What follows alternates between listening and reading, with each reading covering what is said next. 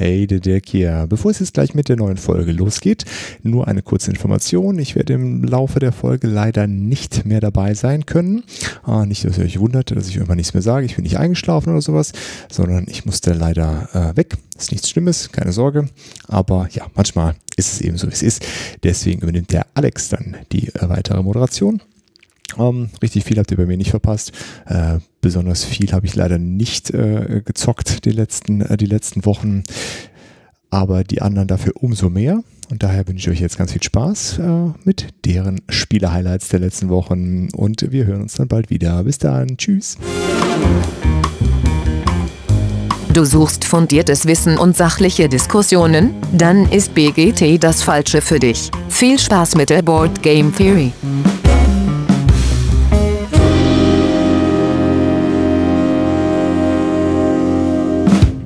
Ja, hallo, liebe Hörerinnen da draußen an den Endgeräten. Schön, dass ihr wieder eingeschaltet habt zur Board Game Theory.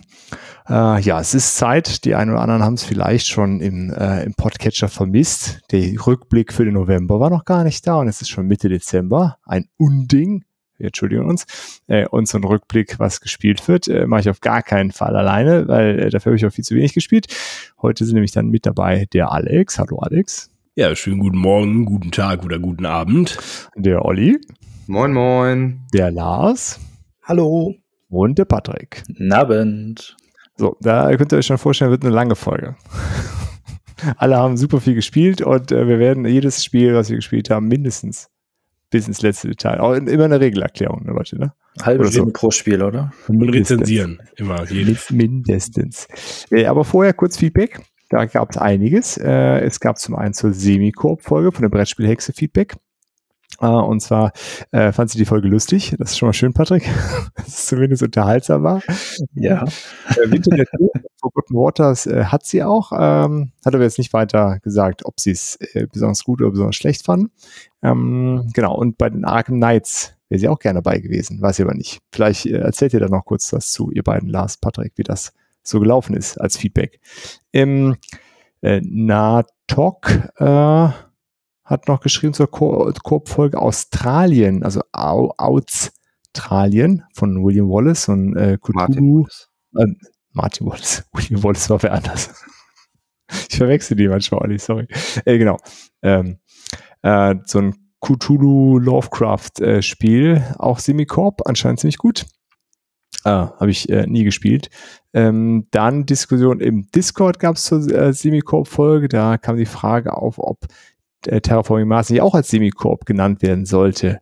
Ähm, da wäre ne, an unserer Definition, das Spiel gewinnt ja nicht, also aus einem Solo-Modus. Äh, daher fällt das quasi raus. Ähm, dann Heinz Fiction hat über den Discord äh, noch was zur Semicorp-Folge. Da ist einiges gewesen mit Semicorp, Patrick. Wir haben gut performt. Wir sind einfach, ja, wir sollten nur noch so zu zweit machen. Alle raus jetzt hier. Richtig. ähm, ja, da ist auf jeden Fall, äh, der Heinz Fiction hat auch die Definition nochmal ähm, ähm, äh, noch gecheckt, die Definition bei BGG. Äh, ja, und ähm, äh, Hellapagos ist, äh, äh, ist für ihn die pure Essenz eines Semikorb-Spiels. Ähm, dann äh, hat der Game Junked uns das zu Factory 42 geschickt, auch Semi-Koop. Äh, ihm war das einfach äh, zu kompliziert. Man muss äh, irgendwie zu viel auf Sachen achten, Layout ungünstig. Äh, für mich, also für den Dirk wäre es nichts gewesen, weil alles irgendwie Ton in Ton äh, wäre. Das äh, hattet ihr auf der Spiel ja auch schon gesagt. Äh, ja, ist dann so ein bisschen schade. Und der Jan Wegner, auch auf dem Disco, auch zu semi-kooperativ. Äh, für ihn ist das äh, Nemesis quasi eins seiner Lieblingsspiele, so ich das mitbekommen habe. Äh, er hat am TTS-Mod äh, die deutsche Übersetzung maßgeblich wohl mitgestaltet. Uns alle auch dazu eingeladen, mit ihm über TTS zu spielen. Aufgrund von der aktuellen Krankenlage, Kinder schreiben noch Klassenarbeiten kurz von Ferien, alle zwei Tage gefühlt, äh, ist die Zeit gerade ein bisschen knapp, aber ähm, wir kommen darauf zurück. Ähm, ja, und äh, er meinte auch, Nemesis gehört ausschließlich semi-kooperativ gespielt, nicht äh, irgendwie anders. Ja, das war Feedback, alles äh, zu Semi-Koop. Vielen Dank an der Stelle. Äh, freuen wir uns sehr, wenn da so gerade auf dem Discord so ein paar Diskussionen ja auch zu entstehen. Sollte öfter passieren. Ja. ich fand das, ich fand das vor allen Dingen gerade, gerade bei Jan wenn man das gelesen hat bei ihm mit, mit 61 Mal gespielt, da denkt man sich so, okay, ich habe dieses Spiel dreimal gespielt und mal eine Podcast-Folge darüber. Vielleicht laden wir den Jan das nächste Mal ein, wenn wir nochmal irgendwann über Nemesis sprechen. könnte, könnte Sinn machen. Ja, vielleicht. Aber als ob wir hier fundierte Informationen verbreiten würden. Das wäre ja wäre wär was Neues. Ja, da ist man, wie gesagt, ja an der falschen Adresse hier. Gut, kommen wir zur Introfrage. Und passend zur Jahreszeit haben wir uns gefragt, äh, ob wir Weihnachtsmärkte mögen. Patrick. Nur zum Essen. Nur zum Essen. Nur zum Essen. ja. Äh, ja, Weihnachtsmärkte kann man hingehen, aber ist einfach kalt draußen. Ich mag keine Kälte, aber Essen ist gut. Kann man nur machen, wenn man keinen Bock hat zu kochen. Ja. Okay, gut. Äh, Olli, wie ist es bei dir? Ja, mittlerweile geht so. Ähm, früher so vor den Kids ähm, bin ich da recht exzessiv, aber dann äh, umgekehrt ähm, als Patrick äh, nur zum Trinken. Äh, immer äh, meistens habe ich nur den Feuerzangenbowle-Stand gesehen. ähm, das jetzt mittlerweile äh, viel weniger geworden und auch ähm, ja und gerade jetzt mit unsere Kids sind ja noch sehr klein, das wäre dann noch die kleine noch irgendwie im Kinderwagen darüber und so. Das finde ich äh, ja also momentan eher weniger. Vielleicht wird halt wieder mehr. Alex, du? Ja, wie sich das für einen Wikinger gehört, Kälte, raus mit dem Wikinger, fell über die Schultern und ab geht's. Ne, Riesenfan, ich liebe Weihnachtsmärkte. Ähm, wir haben ja hier auch direkt fußläufig in zwei Minuten den Stern des Nordens äh, vor der Tür, ist der Schweriner Weihnachtsmarkt.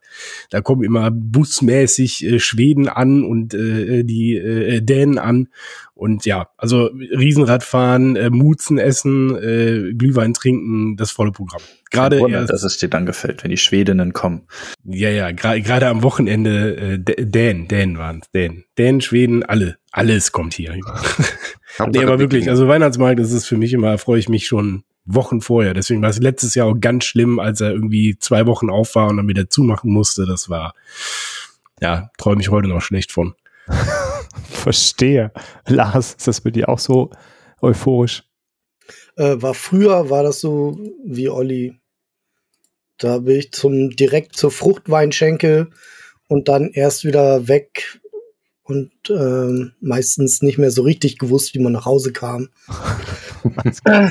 Aber heutzutage gehe ich da gar nicht mehr hin, weil mich Menschenmengen richtig abnerven und ja, Alkohol trinke ich auch nicht mehr. Von daher. Ja, das ist dann Weihnachtsmarkt nicht so der optimale Ort. Das ist wohl. Nee, auch. Essen ist auch zu teuer und nee, ist nicht mehr meins. War früher richtig geil, jetzt nicht mehr. Früher war mehr Handwerk. das stimmt. äh, ja, ich äh, äh, war noch nie Freund von Glühwein. Also das äh, Konzept von warmem Alkohol ist mir ist, ist, ist nie an mich herangetreten. Habe ich einfach nicht verstanden, wie man das, warum man das machen möchte. Ähm, aber äh, auch sonst war mir das irgendwie auch früher immer so zuvor, weil dann die Leute sowieso nur dann am Glühwein stand, standen, hatte ich da früher nie so richtig viel Spaß äh, mit. Äh, mit den Kids geht man dann ja jetzt irgendwie so tagsüber eher, weil ähm, dann äh, ist ja das eine oder andere was, finde ich ganz gut. Und hier äh, bei uns in äh, Siegburg gibt es ja Mittelalter-Weihnachtsmarkt, da waren wir jetzt äh, am Wochenende und der ist echt cool, weil da ist nämlich noch ganz viel Handwerk und das ist alles sehr liebevoll äh, gemacht und äh, sehr, sehr nett auch für Kinder gemacht mit irgendwie so Hau den Lukas und äh, Karussell, was man selber drehen muss, also Kram. Und äh, so ein bisschen untypische Weihnachtsmarktspeisen. Äh, alles mit Holz äh, befeuert und so Kram und äh, so ausgefallene Handwerkssachen. Und die reden ja alle so lustig dann. äh, genau, und Bogenschießen konnte man machen und so, das war schön. Ähm, genau, aber dann halt so tagsüber, nicht, nicht abends. Gut, gut. Das zu der Thematik Weihnachtsmärkte. Ich hoffe, ihr, ob ihr darauf steht oder nicht, äh, ihr habt auf jeden Fall eine gute Vorweihnachtszeit bisher gehabt. Äh, wir hatten auch äh, eine gute Vorweihnachtszeit bisher, äh, was Spielen angeht. Weil heute wollen wir den ist ja schon mehr als Monatsrückblick, aber auf jeden Fall den Rückblick, was wir so gespielt haben, machen. Wir haben ganz schön viel gespielt, äh, wenn ich die Liste hier so durchgehe. Deswegen müsst ihr euch kurz halten. Und den Anfang macht der äh, Patrick. Oh, das ist äh, sehr nett. so einfach so äh, überrascht hier. Ich dachte, Alex beginnt. Äh, egal, aber ich fange gerne an. Wir hatten eben noch gesagt, nach der ja, Liste, die komm, ich hier vorliegen habe. Du bist komm. der Erste in der Liste. Steht doch da. Ja, das Beste, kommt, das Beste, kommt, zuerst. Ähm, ja. Ich möchte gerne mit dem beginnen, mit meinem absoluten Highlight. Äh, Anfang diesen Jahres muss ich dazu sagen. Ähm, da möchte ich auch noch einmal Danke an Lars sagen für die Unterstützung, denn wir waren zusammen auf dem Arkham, auf den Arkham Horror Nights. Ich hatte die Möglichkeit, das, äh, wie schon erwähnt, zu organisieren. Und ähm, es war wirklich grandios. Also ich hatte, das ist ein komplett anderes Arkham Horror Gefühl gewesen, aber es hat so viel Bock gemacht. Also ich, wenn ich, glaube, jetzt aktuell äh, die Möglichkeit habe, äh, es so zu spielen, wie ich es immer gespielt habe, oder wie es auf den Arkham Knights äh, passiert ist. Ich würde die zweitere Variante auf jeden Fall wählen.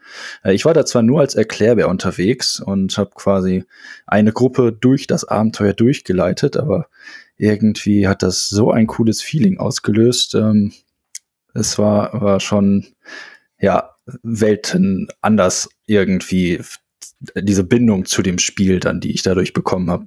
Aber was hat das denn ausgemacht? Das würde mich jetzt ich, interessieren. Ich, ich kann es nicht einmal sagen. So, ich, ich saß da und saß eigentlich nur daneben und ich habe die kompletten Erzählrollen übernommen. Es gab keinen Spieler, der dann erzählt hat, sondern äh, ich habe quasi eingeleitet ähm, und habe alles einfach vorgelesen und denen dann die Regeln erklärt, so grob, äh, so wie man quasi in so ein Spiel einsteigt. Und ähm, aus irgendeinem Grund äh, war das irgendwie viel, viel cooler zu sehen, wie die anderen vielleicht auch das Scheitern der anderen zu beobachten. ja. Schadenfreude, Patrick. Ja, das, das kann ja, das sein, dass, dass das einfach so mit nochmal reizt, äh, weil man weiß, was passiert und dann zu sehen, wie die anderen sich entscheiden, vielleicht ist das, was so den letzten Kniff noch dazu gegeben hat. Verstehe. Äh, ja, und dann kommen da auch so richtig coole Situationen. Ich möchte gar nicht eigentlich so viel spoilern, aber äh, am Ende gibt es eine Entscheidungsmöglichkeit von dem ersten Szenario. Und in meiner Gruppe äh, gab es dann die letzte Karte, die gespielt wurde, die hat einfach perfekt zu dieser Entscheidung dann auch gepasst. Und es war einfach so ein herrlicher Moment, wie alles in die Luft gegangen ist. Ich sage es mal genau so, weil es ist alles in die Luft gegangen und es war herrlich. Es hat einfach so 100 Prozent gepasst. Es war wunderbar. Ja, sehr schön. Ist auf jeden Fall cool, dass das ein Erfolg war. Ähm, das, das ist toll. Und ihr habt alle dann das, alle Gruppen haben das erste Szenario gespielt. Das war, war so das Setting, oder? Genau, das war die Idee. Und dann wollten wir eigentlich noch so ein Party-Event spielen, wo dann alle zusammen einmal spielen, ähm, wo dann einer, beziehungsweise nicht alle spielen, einer ist so der Ermittlungsleiter, der dann quasi immer nur notiert, wie die Monster gerade stehen in den einzelnen Gruppen und so weiter und so fort. Ähm, aber aus Zeitgründen haben wir uns dann für Bang äh, entschieden, weil das kürzer war. Wir hatten quasi nur noch zwei Stunden. Das hätte definitiv nicht mehr hingereicht, aber das war auch noch mal ein Fest, dann zu acht mal eine Runde Bang zu spielen. Also ein äh, Western-Shooter, äh, Social Deduction spielmäßig. Ja, war aber sehr, sehr unterhaltsam. Aber das ist so einer, der so locker von der Hand geht. Ne? Das ist, genau, ja. genau, war keine harte Kost mehr. Einer war eh schon total fertig, der wollte schon quasi fahren, aber das ist perfekt für ihn.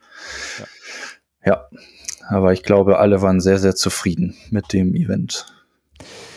Ja, sehr schön. Hören wir vielleicht gleich beim Lars ja auch noch was von. Der mhm. war ja auch da. Ähm, aber erstmal, Olli, was hast du denn so gespielt? Und vor allen Dingen, wo? ja, ich habe äh, tatsächlich einiges äh, durchgezockt. November war wieder ganz gut. Ich hatte irgendwie über, über 30 verschiedene Spiele ähm, und äh, war auch auf zwei coolen Events. Äh, einmal, auch die äh, habe ich jetzt schon ein paar Mal, glaube ich, im Podcast erwähnt, beim Brettspielclub äh, Niederrhein auf so einem wöchentlichen Treffen dann in äh, Mönchengladbach-Neuwerk. Ähm, das war sehr, sehr cool. Ähm, und dann waren wir noch ähm, in ähm, Ennepetal. In Neppetal bei den Anspieler-Spieletagen. Ähm, auch das war sehr, sehr cool. Und auf beiden Events äh, habe ich das Spiel gespielt, äh, mit dem ich jetzt heute anfange, äh, was auch mein absolutes Highlight im November war, und zwar äh, Cthulhu Wars. Ähm, das hatte ich ja vor, weiß ich nicht, anderthalb Jahren oder sowas vorbestellt bei Pegasus. Ursprünglich hieß es ja mal, ist letztes Jahr sollte es schon auf der Messe sein und äh, ja, jetzt kam es endlich. Äh, dazu muss man dann, glaube ich, noch sagen, dass die, äh, die es bei Kickstarter gebackt haben, leider immer noch drauf warten. Äh, das ist halt nicht so schön. Ähm, aber das Spiel ist so cool. Ich habe es jetzt ähm, dreimal gespielt im November. Ähm, einmal zu dritt und ähm, zweimal zu viert. und es ist echt der, der Hammer. Also erstmal äh, sieht wahnsinnig aus. Das sind ja die ultra fetten Minis einfach nur. Also eigentlich kann man die schon nicht mehr Minis nennen. Das ist so ähm, riesengroß, diese Miniaturen. Und ähm, ja, jeder spielt halt eine Fraktion äh, um einen großen Alten und man kämpft dann quasi um die, um die Weltherrschaft. Und das Ganze ähm, ja, ich würde irgendwie sagen, es ist so ein Mix ähm, aus Blood Rage, Risiko und Tsukuyomi irgendwie. Ähm, also es hat von, von, von den Mechaniken durchaus einiges von Blood Rage. Also hier, wie man Blood Rage hat man ja die Wut, hier hat man Macht, äh, mit der man ähm, einzelne Aktionen bezahlt und man kann dann halt verschiedene Sachen machen, um sich so ein bisschen einen Motor da aufzubauen, äh, damit man jede Runde dann mehr Macht ähm, äh, zur Verfügung hat. Ähm, und äh, die Fraktionen sind halt genauso asymmetrisch äh, im Prinzip, wie es äh, bei Tsukuyumi der Fall ist. Also jede spielt sich komplett anders. Du hast in dem, in dem Grundspiel sind ähm, vier dabei. Ich habe da noch direkt ja alle Erweiterungen mitgenommen. Da sind dann nochmal drei zusätzliche Fraktionen ähm, und noch so eine Zusatzbox mit äh, so einem extra großen Alten und extra Monstern, die man noch anwerben äh, äh, kann. Und äh, das spielt sich super flott. Äh, Downtime ist eigentlich fast äh, null, weil jeder, der dran ist, hat immer nur eine Aktionsmöglichkeit, wie bei Blood Rage eben auch. Du kannst dich bewegen, du kannst angreifen. Ähm, oder irgendwelche Spezialaktionen äh, noch machen. Und ähm, ja, du musst am Ende sammelst du halt äh, äh, Punkte und zu einem gewissen Zeitpunkt, ähm, äh, wer dann die meisten Punkte hat und jede äh, Fraktion hat immer so sechs Zauber, die sie freigeschaltet hat, äh, haben muss. Ähm, dann hat man äh, gewonnen. Und was noch ganz cool ist, es gibt noch so verdeckte Siegpunkte, ähm, äh, ältere Zeichen, die zieht man immer aus so einem kleinen Section bei bestimmten äh, äh Dingen äh, und das können dann eins, zwei oder drei Siegpunkte sein, also nur so ein kleines äh, Glückselement und die legst du so verdeckt vor dir ab und irgendwann kannst du die dann aufdecken und wenn du dann damit über diese 30 Punkte kommst, dann wird das Spielende äh, ausgelöst. Hast du dann aber eben diese sechs Zauber bei dir nicht freigeschaltet und hat das sogar niemand, äh, dann hat das Spiel gewonnen. Ähm, also ah, dann hat okay. äh, äh, keiner gewonnen. Und es macht echt super äh, Bock und ich, man muss das, glaube ich, noch viel, viel häufiger spielen, weil dann verstehst du erst so die Zusammenhänge, wie du deine Fraktion richtig spielst, wie du gegen die anderen spielen musst und so. Ähm, ist echt äh, äh, cool. Das einzige, ja, negative irgendwie, also das, das Ganze kommt halt schon mit einem mit einem gewissen Preis daher. Äh, ich glaube, ähm, die äh, UVP ist irgendwie so um die 150 Euro, das ist ja schon eine äh, äh, Hausnummer. Ähm, dann ist das Insert, was dabei ist, das ist wirklich äh, super gräuslich. Das sind äh, wirklich die Miniaturen alle so zusammen in eine Box geworfen. Also da kriege ich richtig Herzrasen, wenn ich das äh, äh, äh, sehe. Und was gar nicht dazu passt, irgendwie, du hast also diese riesen fetten Minis und sowas. Und dann sind so mini kleine Würfel. Also das ist ein ziemliches Würfelfest. Du kannst halt je nachdem, ähm, wie du dich da aufgelevelt hast, kann das auch sein, dass du mal 20 Würfel dann äh, äh, äh, wirfst. Aber die sind so mini, mini klein. Das passt halt überhaupt nicht zum, gab's natürlich dann im Kickstarter als Upgrade äh, äh oder sowas. Ähm, das habe ich jetzt halt nicht. Ja, aber ansonsten ist super cool. Denke, das ist auf einem guten Weg bei mir, äh, Blood Rage als mein äh, liebstes äh, ähm, Area Control äh, abzulösen. Was? Moment. Weil was, genau, was man auch noch dazu sagen muss, einfach, du hast es super schnell erklärt, also wie, wie Blood Rage auch, also hat sehr eingäng, eingängige Regeln und es spielt sich auch flott. Also das sieht ja so monströs und groß aus und sowas, aber du bist eigentlich in 90 Minuten, äh, äh, max zwei Stunden, äh, äh, bist du da, äh, bist du da durch. Also geht echt, ähm, geht echt flott. Bring, das mal beim, beim BGT auf jeden, auf, auf, jeden Fall. Dann jeden äh, Fall. gucken wir mal, dann nehme ich ja. das auseinander, warum das nicht so geil ist wie Blood Rage. da sind nämlich Guck keine Wikinger dabei, Punkt. Richtig. Wie viel Arkham Vibes gibt das denn, das Spiel? Ähm, ja, gar nicht so. Also du hast natürlich die, die äh, ist in, in, in dieser Welt, aber es gibt ja eben keine Ermittler oder sowas. Also jeder spielt ja eben einen großen Alten äh, und die hauen sich gegenseitig auf die Fresse. Ähm, also ähm, von daher ist das dann schon von den Vibes her, würde ich sagen, so ein bisschen was, ähm, ein bisschen was anderes. Ja. Okay. Cool. Ja, dann Alex, hast du Blood Rage gespielt? Nee, tatsächlich nee. nicht. Tatsächlich diesen äh, im November und Dezember nicht, äh, weil ich aber auch wenige ähm, äh, Runden gehabt habe mit anderen Menschen außer meinem Sohn. also ich habe sehr viel Solo gespielt und äh, mit meinem Sohn vor allen Dingen. Ähm, äh, für, für mich das Highlight, da fange ich gleich mit an, ähm, ist auf jeden Fall Maschine Arcana. Dritte Edition habe ich jetzt endlich mal äh, angegangen. Äh, das Spiel hatte ich ja im Kickstarter gebackt. Ich glaube 2020 war das. Und ähm, das war im April angekommen, leider komplett unvollständig und äh, das die letzten Komponenten, nämlich die äh, Kapitel äh, ähm, äh, ja, Karten, die Kapitelkarten, wo es weitergeht, sind dann jetzt im Anfang November endlich angekommen. Also von April bis November ging das Fulfillment noch weiter. jetzt war es dann endlich komplett.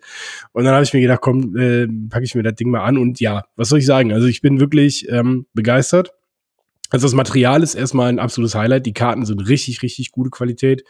Ähm, alles Holz, äh, Holzmarker, die ganzen Token, die du hast, sind, sind Holz. Sehr, sehr schöne Würfel. Ähm, also vom Prinzip her ist es äh, ein Steampunk, äh, im Steampunk-Setting ein Spiel, das ein, ein Horrorspiel, das sich auch in dem ganzen H.P. Lovecraft äh, Cthulhu-Universum irgendwie so ein bisschen bewegt. Ähm, sehr, sehr, sehr düster. Äh, wir sind auf irgendeiner Expedition im Eis und äh, ähm, ja, entdecken unter Tage irgendwie ganz fiese Hallen mit Kultisten und hast du nicht gesehen und äh, überall ist Blut und die Wände leben und äh, wir sehen ganz abgefahrene Dinge. Ähm, von der Mechanik her äh, gibt es ein maximal ähm, 4x4 ähm, Map-Teil großes Spielbrett. Ähm, jedes äh, Szenario baut sich zufällig aus zufällig gezogenen Map-Teils auf. Ähm, am Anfang hast du immer nur einen und wenn du dann zum Rand von einem kommst, kannst du mit äh, zwei Ausdauer das nächste Teil erforschen. Was ich halt schön daran finde, gerade weil ich hier Solo spiele, du weißt, das Ding wird maximal vier, äh, zweimal zwei Felder groß. Das heißt, es ist nicht wie so ein Dungeon Crawler, der ins Unendliche geht, weil wenn du weiter nach rechts rausgehst, verlierst du die linken zwei äh, Map-Tiles und legst rechts wieder einen dran und dann geht das so weiter. Das Schöne daran ist, das kann man sogar auch noch verwenden, wenn einem richtig Stress an der Backe ist, weil alle Monster, die auf diesem Ding sind, die werden verbannt. Also die gehen aus dem Spiel raus. Das heißt, wenn du irgendwie schaffst, schnell wegzurennen, kannst du einfach mal über so drei Map-Tiles drüber huschen und äh, killst halt irgendwie damit alle Monster. Ähm, ja, vom Prinzip her ist es ein One-Shot-Szenariospiel. Also wir spielen keine Endlos-Kampagne, ähm, ist bis zu vier Spielern, aber auch solo spielbar. Ja, vom Prinzip hast du äh, deine Lebensenergie, du hast deine Ausdauer als äh, zur Verfügung, du hast sogenannte Essenz, äh, das sind so äh, ja quasi wie so Punkte, die du ausgeben kannst, um bestimmte Aktionen zu triggern. Um zum Beispiel ein Kapitel weiterzukommen, muss man an bestimmten Stellen Essenz ausgeben. Es gibt aber auch Kapitelteile, die dir sagen, dass du irgendwie Leben verlieren musst, um weiterzukommen. Und währenddessen gibt es immer nach deiner Erforschungsphase, wo du übers Spiel rennst, die Horrorphase, äh, nee, die Erscheinungsphase, da würfelst du mit dem W10, ob ein Monster erscheint. Da hast du so einen Monsterwert und der wird jedes Mal, wenn kein Monster erscheint, niedriger, sodass es irgendwann natürlich dazu kommt. Danach kommt die Horrorphase. Da würfelst du, ob irgendein Horror äh, entsteht. Da ziehst du dann in den meisten Fällen, weil es immer sehr gering ist, der Wert, meistens so bei vier. Bei dem W10 ist die Wahrscheinlichkeit hoch, dass du mehr als vier würfelst. Und dann hast du irgendwelche Nachteile, die da passieren. Und auch die Flufftexte sind wirklich sehr, sehr, sehr thematisch. Es gibt dazu äh, noch einen Soundtrack, was ich auch super cool finde. Ähm, ist auch in der Anleitung ein QR-Code drin. Kann man sich noch den Soundtrack runterladen oder auf Spotify öffnen und dann dazu hören. Äh, ja, ist für mich so eine totale Offenbarung. Ich bin total traurig, dass ich nicht die beiden Erweiterungen noch mitgenommen habe, weil so habe ich äh, drei äh, Szenarien im Grundspiel und wenn die durch sind, äh, kann man es natürlich immer wieder spielen, weil jedes Szenario, wenn es neu aufgebaut wird, wieder komplett aus neuen Szenario-Teilen besteht. Aber gerade die Story ist wirklich sehr immersiv und ja, also ich hatte wirklich an manchen Stellen auch durch die Musikunterstützung echt so ein bisschen Gänsehaut. Also auch beim Lesen der der Story. Ähm, das äh, sehr, sehr schönes Spiel, muss ich sagen. Sehr cool. Klingt gut. Super. Und Lars, was waren Sachen, die dich begeistert haben? Ja, ähm, ich muss gerade, musste ich noch mal eben schnell Maschine Arcana auf meine Want-to-Have-Liste schreiben. Ähm, das klingt Kann ich ja mitbringen am Wochenende, dann kannst du es dir mal angucken. Klingt mega gut. Wie ich hab, ähm, am Wochenende nach Bremen. Jetzt, dieses Wochenende nach Bremen das wäre der Hammer. Denn das muss man eben kurz einwerfen. Es gibt eigentlich gar keinen besseren Zeitpunkt, als diesen Samstag nach Bremen zu kommen. Weil Im Highlander Games in Bremen von 12 bis 18 Uhr findet ein Autoren-Prototypen statt, äh, statt und äh, da kann man auch mich treffen und mein Spiel, die Krone von Dunkoras, Test spielen. Yay. Was? Bevor wir das kriegen, kriegen es irgendwelche anderen. Jetzt bin ich ja schwer enttäuscht. Lars.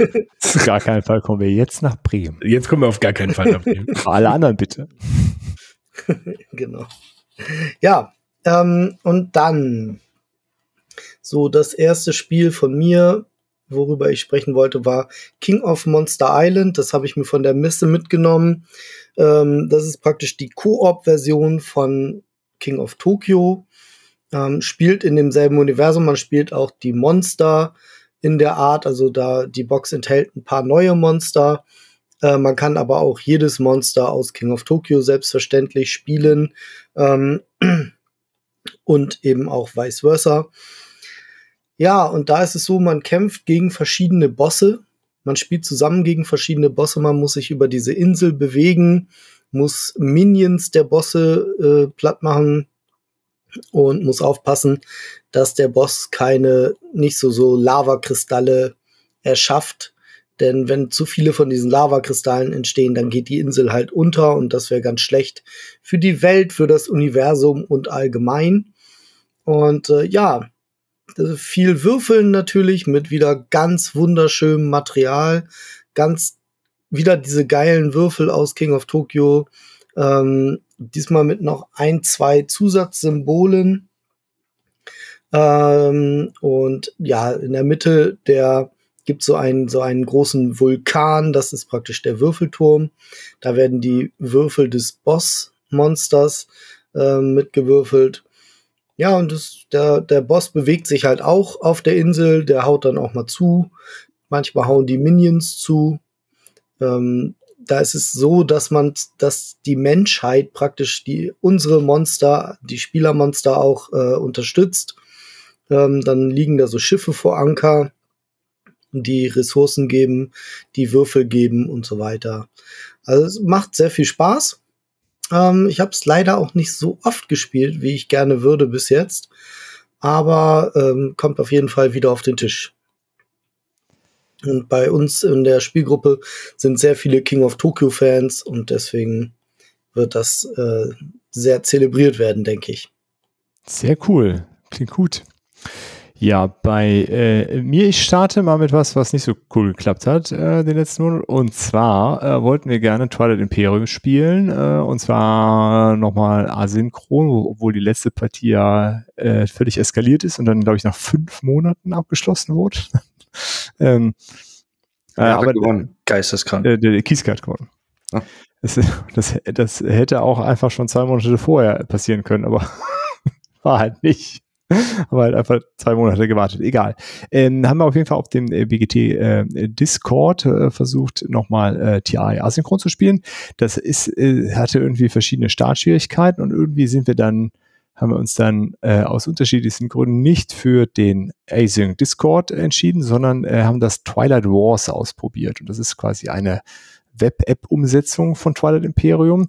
Ähm, ja, da muss man, also man kriegt bei diesen Fantasy Flight Games ja eins von diesen Teils, die man auspöppelt, ist ja immer dieser Proof of Purchase mit so einem Code drauf. Den musste man da eintippen. Äh, den hatten wir natürlich alle nicht mehr. Und dann gab es irgendwie einen Code auf dem Discord, den wir alle eingetippt haben und äh, das hat dann auch funktioniert. Also die prüfen auf jeden Fall nicht auf einmalige Eingabe dieses Codes. Ähm, gut, äh, und dann äh, ja, wird man da quasi relativ ja, oder gut gedacht, sagen wir mal, so durchgeführt äh, durch den ganzen Kram.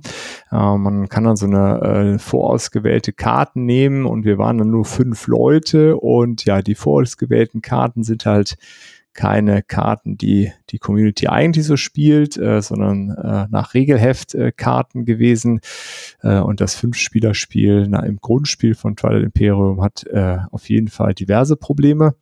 Ähm, ja, da fing das dann schon an und dann hatten wir alle irgendwie Schwierigkeiten, unseren Kram da zu platzieren und äh, überhaupt die Starteinheiten zu platzieren. Und dann haben wir es im Grunde nach der ersten Runde Also nicht mehr nach der ersten Runde, nachdem ich da einmal dran war, wieder abgebrochen, weil es einfach äh, unbedienbar war. Äh, zudem war es nur die Basis, das Basisspiel, äh, nicht, äh, nicht mit Erweiterung. Äh, wir haben es aber bisher noch nicht geschafft, dann jetzt auf dem Discord von Async TI wieder neu anzufangen. Aber Twilight Wars kann ich auf jeden Fall nicht empfehlen.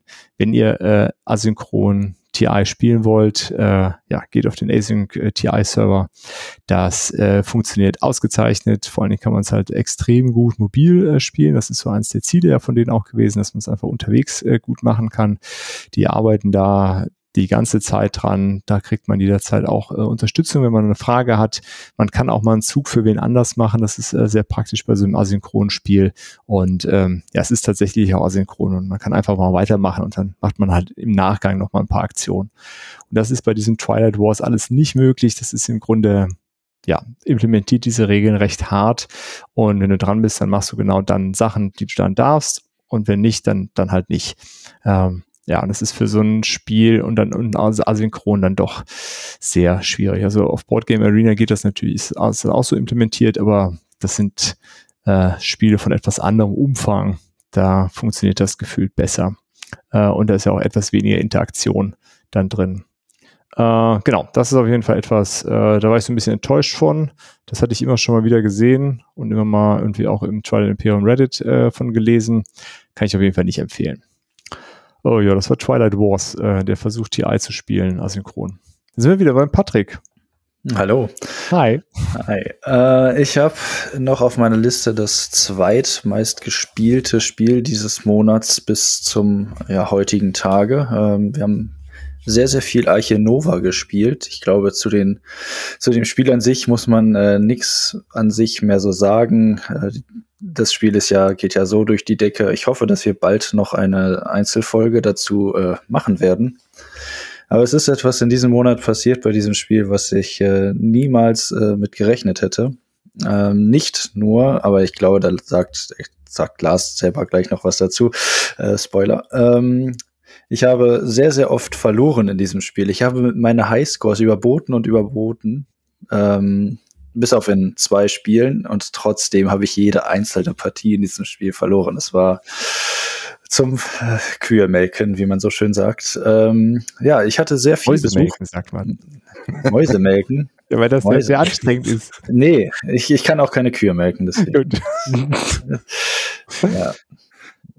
Mensch, mach mich hier nicht fertig. Ähm, das, das war das Problem bei Eichenova wahrscheinlich auch, dass ich da die Tiere immer verwechselt habe, welche ich melken muss. Ähm, ja, genau so ging es tatsächlich. Sehr gut. Sehr gut. Ja, äh, nee, es, es, ist einfach die, die, diese Mitspieler. Ich habe so viel Besuch gehabt in diesem Monat, äh, dass wir auch sehr viel Archinova gespielt haben. Die haben mich alle so geärgert. Immer wenn ich gerade meine Karten gezogen habe, musste ich sie wieder loswerden. Immer wenn das passierte, kam irgendein anderer Spieler und hat mich wieder von irgendeiner Seite fertig gemacht. Ähm, aber es waren sehr, sehr unterhaltsame Partien. Die äh, mit unterhaltsamste Partie oder mit den meisten Aufregern, die wird vielleicht gleich noch einmal erwähnt. Wer weiß. Sehr ja. schön. Ja, ist auf jeden Fall ein, äh, ein Beispiel dafür, dass auch ein sehr äh, schwergewichtiges Eurogame hochinteraktiv sein kann. Definitiv, definitiv. Ja, die Leute sehen, oh, der bereitet sich gerade vor, dann spiele ich jetzt. Oh, eine Pause, das ist doch toll. Okay, leg bitte all deine Karten weg. Äh, das ist ein sehr wichtiges Element in diesem Spiel. Wir dürfen ja nur drei Karten haben, es sei denn, wir entwickeln uns dementsprechend fort, aber das habe ich natürlich nie gemacht, weil andere immer schneller waren, äh, um diese Entwick-Forschung äh, vor mir zu äh, erhalten. Und ähm, auf irgendeinen Grund hatte ich dann äh, nichts mehr auf der Hand. In einer Partie war ich sogar so gut, dass ich eigentlich gesagt habe, mit meinen Handkarten, ich habe das Artenschutzprojekt, das Artenschutzprojekt und das Artenschutzprojekt quasi schon erfüllt. Ich musste eigentlich nichts mehr machen. Und dann ging alles den Bach runter. Ja. Ja, auf einmal hatte ich gar nichts mehr. ja, es war sehr, sehr schöne Partien. Ähm, ja, ich freue mich aber darauf, wenn wir darüber mal in einer größeren Folge drüber sprechen. Ja, wird sicherlich nicht mehr allzu lange auf sich warten. Ähm, Olli, du bist wieder dran. Ja, äh, vom Krieg der großen Alten komme ich jetzt zu einem äh, Kinderspiel, ähm, äh, aber in der Kategorie definitiv ein Highlight und zwar äh, Kids Chronicles. Ähm, gibt's schon einige Zeit äh, von Lucky Duck auf Englisch und kam jetzt äh, bei Cosmos auf Deutsch raus und äh, ja, ist quasi Chronicles äh, äh, of Crime für, für Kinder. So äh, gleiches Prinzip, du hast Karten äh, und eine, eine, eine Map mit QR-Codes drauf, also du musst es mit, einem, mit der Handy-App spielen äh, und scannst halt eben Orte, um rumzureisen. Und da ähm, triffst du dann Personen. Und das ist ganz cool gemacht. Du hast dann eben das, das, das Handy und das nimmst du dann und kannst dich im Raum so drehen, um dich an diesem Ort umzuschauen. Und da siehst du dann eben Personen und Gegenstände und äh, die findest du in so einem Kartenstapel und dann legst du die auf die Map, wo du die eben gesehen hast, oder die, die Gegenstände packst du in deinen Rucksack und dann kannst du halt mit den Personen reden, indem du halt dann den Code äh, der Person scannst und dann kannst du die nach anderen Personen befragen, dann scannst du eben den Code der anderen Person oder nach Gegenständen und so. Und so musst du dann Step by Step, äh, also das Thema ist, wir sind alle äh, Lehrlinge von äh, Merlin, dem Zauberer, und müssen äh, vier Mondsteine äh, finden. Und äh, ja, sind, sind insgesamt dann, glaube ich, sechs Szenarien ähm, wo man dann halt immer so rausfinden muss, okay, wer braucht jetzt was und was muss ich von wo nach wo bringen und du musst so kleine ähm, Rätsel äh, halt lösen. Und äh, kam ähm, bei unserem Kleinen, der ist jetzt fünf, super gut an. Also der, der, der äh, liebt das Spiel. Jeden Abend hieß es immer, wann spielen wir wieder Kids Chronicles? Und äh, der war total begeistert und ja, hat mega Laune gemacht. Das Einzige ist halt, äh, ja, du spielst es halt einmal durch und dann ist es im Prinzip äh, auch durch. Wobei er, er will das jetzt auch nochmal spielen und so. Aber klar, er hat dann so ein bisschen ähm, den Reiz verloren, weil du kennst die ganzen Rätsel ja schon, du weißt ja, was du machen musst und sowas. Ähm, und pro Szenario spielst du so 30 bis 45 Minuten und dann äh, ist das durch. Aber die Box kann man super weitergeben dann. Du machst ja nichts kaputt, wie bei einem Exit ähm, oder sowas. Ja. Also absolutes Kinderspiel-Highlight im November. Sehr cool. Alex, gab es bei dir auch Kinderspiele, hast du eben schon angedeutet. Ja, genau. Kinderspiele gab es auch. Äh, Kids Chronicles war auch dabei. Da brauche ich dann jetzt passenderweise nichts mehr zu erzählen. Mhm. Ähm, da mache ich aber jetzt erstmal mit was anderem weiter und nicht mit einem Kinderspiel und äh, zwar mit auch einem sehr, sehr schönen Solospiel. Und ich glaube, auf die ist, also auf dieses Spiel habe ich mich so vorbereitet wie noch nie auf irgendein anderes Spiel. ähm, ich, die Rede ist von Nemos War, ähm, was ein Solospiel ist ähm, von Frosted Games. Und ähm, ja, als Vorbereitung, bevor ich das gespielt habe, habe ich mir dann auch einmal 20.000 Meilen unter dem Meer von Jules Verne, den Klassiker, äh, gegeben äh, als Hörbuch. Ähm, ich glaube, es waren 18 Stunden Hörbuch. Ähm, aber ja, super spannend. Hat, hatte ich immer mal auf dem Zettel, das Ding irgendwann mal zu lesen. Und ja, das bot sich jetzt einfach an. Ähm, ja, und in Nemo's War äh, spielen wir vom Prinzip her die Nautilus äh, mit, mit Captain Nemo. Und das Spannende an dem Spiel ist, es ist ein kooperatives Spiel ähm, was als Solospiel konzipiert wurde und auf das dann ein kooperativer Modus aufgesetzt wurde. Also nicht so, wie es meistens ist, immer andersrum, dass irgendein mhm. kooperatives Spiel einen Solo-Modus kriegt, sondern dieses Mal wirklich als Solospiel überlegt und als das funktioniert es für mich auch eigentlich nur, weil also wir spielen Kapitän Nemo, treffen Entscheidungen, was wir tun und im Kooperationsmodus kann man dann noch äh, einen Adjutanten haben oder einen, einen äh, ja, Leute, die halt Captain Nemo unterstützen, aber im Endeffekt die Entscheidung trifft immer Captain Nemo, was gemacht wird. Also das heißt, die anderen sind so ein bisschen, ja, Seitenfiguren dann. Also ich kann mir das nicht vorstellen, in einer Gruppe zu spielen. Vom Prinzip her bewegen wir uns über die sieben Weltmeere mit der Nautilus, natürlich immer versteckt, mal nicht versteckt, äh, und müssen zu Beginn des Spiels uns erstmal einen Beweggrund ähm, aussuchen, der uns antreibt. Ähm, das kann Forschung sein, das kann Fortschritt sein, das kann Krieg sein. Ähm, das entscheiden wir selber erstmal und dieser Beweggrund bestimmt dann auch, wofür wir Siegpunkte bekommen, beziehungsweise wie viele Siegpunkte wir für bestimmte Aktionen bekommen. Ähm, wenn wir uns also für Erforschen ähm, entscheiden, dann bekommen wir natürlich mehr Punkte, wenn wir irgendwelche Dinge entdecken. Wir können die Nautilus ausbauen, können äh, die Nautilus weiter erforschen, können die Nautilus verbessern. Ähm, wenn wir uns für Krieg entscheiden, klar, dann bekommen wir Punkte für jedes äh, ähm, ja, Schiff, was wir versenkt haben, denn auf den sieben Weltmeeren begegnen wir natürlich auch den äh, Schiffen ähm, aus allen möglichen Kontinenten, die da so durch die Gegend geschippert sind. Und ähm, ja, die, die Mechanik ist so ein bisschen, auf der Karte sind die verschiedenen Weltmeere drauf und die haben so verschiedene Slots und wenn diese Slots äh, ein Schiff auf sich drauf haben und nachher voll sind, dann kann man noch an anliegende Ozeane ein Schiff platzieren, aber am Ende verliert die Nautilus, wenn der wenn alle Ozeane komplett voll sind oder wenn man ein Schiff noch aufwerten müsste, also wenn alle Schiffe äh, Slots belegt sind, dann werden die Schiffe auf die nächste Stufe gehoben. Das wären dann schwerere Schiffe, die mehr Angriff haben und so weiter. Ähm, und dann verliert man halt am Ende. Das heißt, man muss schon versuchen, relativ zügig seine ähm, Ziele zu erreichen. Das Ganze funktioniert auch über äh, Karten, die immer wieder gezogen werden. Und man muss es vom Prinzip her nur schaffen, das Kartendeck einmal durch zu überleben. Und wenn man das geschafft hat am Ende, ähm, da stehen dann immer bestimmte Sachen drin, die passieren. Äh, was weiß ich, äh, die Nautilus äh, hat ein Leck und dann muss man dann erstmal so und so viel Sachen ausgeben, um die Nautilus wieder äh, schiffsbereit zu machen, bevor man die nächste Karte dann aufdeckt und so weiter. Und es passieren ganz, ganz viele spannende Dinge und äh, ja, also sehr, sehr schönes ähm, Solo-Brettspiel.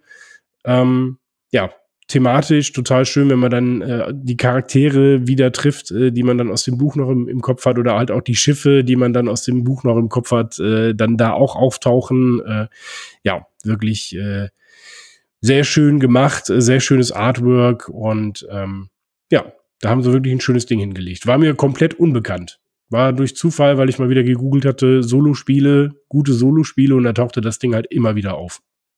Aber es, das sind keine Szenarien, die du spielst. Du spielst immer dieses Kartendeck quasi durch. Genau, das wird aber immer zuf zu, äh, zufällig zusammengestellt. Also du mischst dann einfach Karten und wählst bestimmte Kartenstapel aus. Also ah, es okay. gibt dann immer so mehrere äh, Stapel. Also es wird am Anfang erklärt, wie das Szenario zusammengebaut wird. Und das wird aus mehreren Kartenstapeln zusammengebaut und von jedem Kartenstapel wählst du eine bestimmte Anzahl aus. Das heißt, das, was passiert, ist schon immer ein bisschen anders. Okay aber dadurch wird es äh, trotzdem da nicht langweilig, weil es ist, äh, die, die Reihenfolge ist unterschiedlich und du kannst dann eher in die eine oder in die andere Richtung dich, äh, dich entscheiden, genau. die, du, die du dich spezialisierst und dadurch ist jede Partie dann trotzdem immer wieder herausfordernd. Genau, am Ende ist es halt so wie bei den meisten Solo-Spielen, äh, die jetzt kein Themenspiel sind oder kein Story-Game sind, äh, so dass es am Ende halt über die Punkte geht, dass mhm. man guckt, ne, dass man natürlich da immer schafft, immer mehr Punkte zu erreichen. Aber es ist deutlich, ähm, diverser äh, als jetzt zum Beispiel ein Fest für Odin, wo man ja vom Prinzip her immer das gleiche spielt, einfach nur seine Strategien ein bisschen anpasst, weil da passieren wirklich Zufallsereignisse, die jedes Mal anders sein können. Okay, verstehe. Cool. Und da ist natürlich eine Miniatur dabei, weil die Nautilus ist ein Miniaturschiff. Hast du schon angemalt? Nein. Ah. Da sagst du was. Eigentlich müsste ich das mal tun. Es ist nur eine. Bevor ich jetzt mit Imperial Assault anfange, soll ich das vielleicht noch vorschieben. Eine einzige Idee. Miniatur kannst du dazwischen schieben. Aber mich flamen wegen Familiar Tales. Ich fasse es nicht.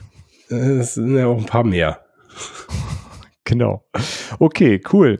So, jetzt ist der Lars als nächstes dran. Ich, ich könnte ja natürlich jetzt einfach mal weitermachen mit dem Archinova mich so dem Patrick anschließen, denn ich habe es natürlich beim Patrick gespielt ähm, das wäre bei mir wahrscheinlich nie auf den Tisch gekommen, aber ähm, wir haben das All Tree gespielt und danach ähm, habe ich gedacht, ja, also die, die Marina, die Frau von Patrick, hat halt erzählt, dass Arche Nova ihr absolutes Lieblingsspiel ist. Und dann habe ich gedacht, jetzt bin ich hier mal da und ähm, die spielen das beide gerne und dann, dann versuche ich das mal. So bin ich mal. Du kannst ruhig ehrlich sein und sagen, ich habe dir bezahlt. Also du musstest jetzt. Also. Komm, die, wahre Geschichte ist doch, die wahre Geschichte ist doch, Lars hat sich gewünscht, das zu spielen. Er hat gebettelt, er hat förmlich gebettelt, er ist auf das die Knie gegangen. Der Teufel ja. gesagt. Ja, sagen wir so, so eine Mischung aus beidem. Ne? Ich, ich war so ein bisschen, ähm, habe ich gedacht, Mensch, ja, jetzt, ich kann hier nicht immer meine, meine Wünsche nur anbringen oder so. Ähm, und dann dachte ich außerdem, das ist jetzt so ein Spiel, ich hätte es niemals irgendwie gespielt, aber wenn es jetzt gerade da war, äh, for God's sake, dann lass es uns mal probieren. Und ich muss sagen, ich habe es nicht bereut, es war ein gutes Spiel. Ich habe zwar am Ende Haushof verloren, obwohl ich die ganze Zeit dachte, ach, läuft eigentlich ganz gut. Ich auch. Ich dachte auch, ähm, es läuft sehr gut für dich.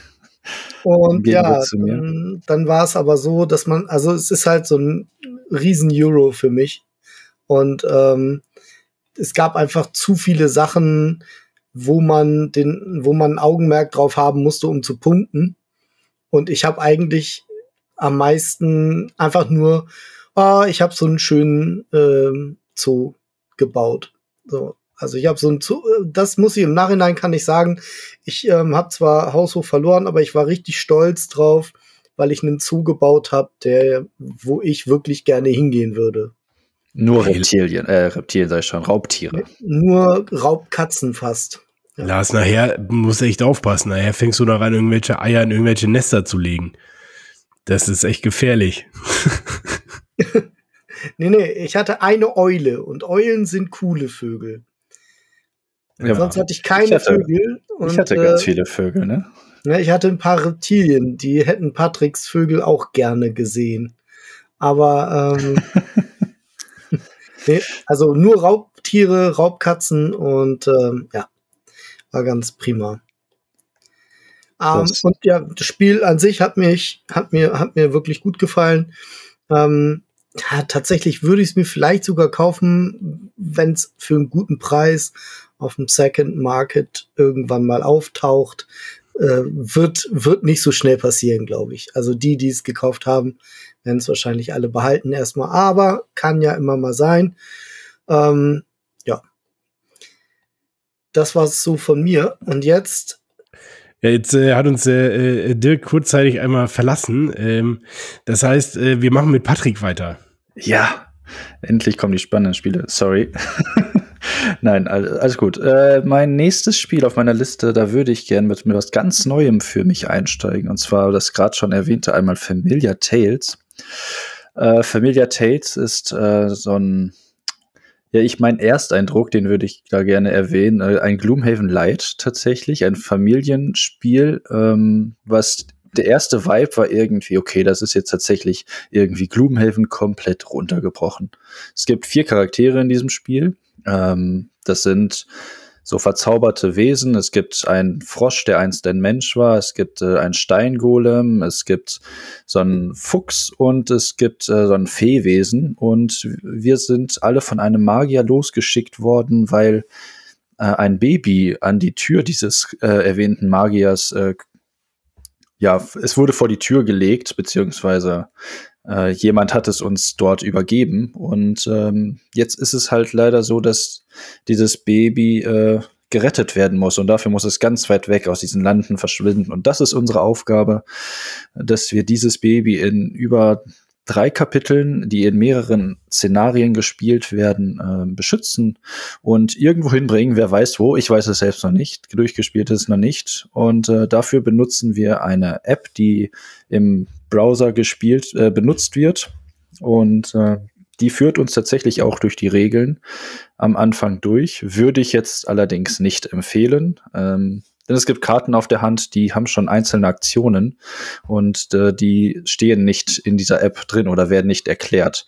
Wir mussten also trotzdem sehr, sehr oft in die Regeln gucken, um zu gucken, was dieser Effekt jetzt besagt, weil wir nicht in diesem Tutorial diese Karte anklicken konnten. Das war sehr schade, aber es hat trotzdem äh, ganz gut geklappt.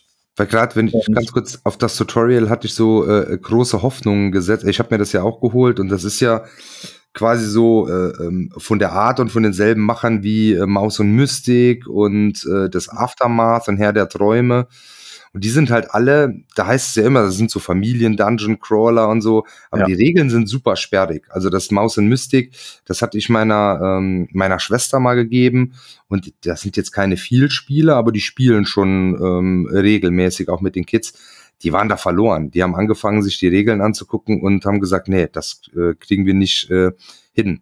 Und da dachte ich so, oh, jetzt hier mit App und Tutorial, dann könnte das ja vielleicht ein ganz cooler Einstieg sein, aber dann ist das wohl noch nicht so perfekt geglückt. Äh, leider nicht. Nee, aber die Regeln sind ja auch sehr dünn, sind fünf, sechs Seiten irgendwie mit viel Bildern und so, aber. Okay, dann scheint das auf jeden Fall dann simpler zu sein, als es bei dem Maus in Mystic oder sowas dann. Genau. Okay. Genau, an sich gibt es die Aktionsmöglichkeiten, dass wir kämpfen wollen, dass wir etwas alles, was wir anklicken, in Anführungszeichen anklicken wollen auf dieser Map. Wir haben auch so ein Ringbuch wie bei äh, Clown des Löwen, Pranken des Löwen von Gloomhaven, wo wir unsere Figuren drauf bewegen können und alles was ein Symbol auf den einzelnen Feldern hat, können wir quasi in der App auch dann benutzen.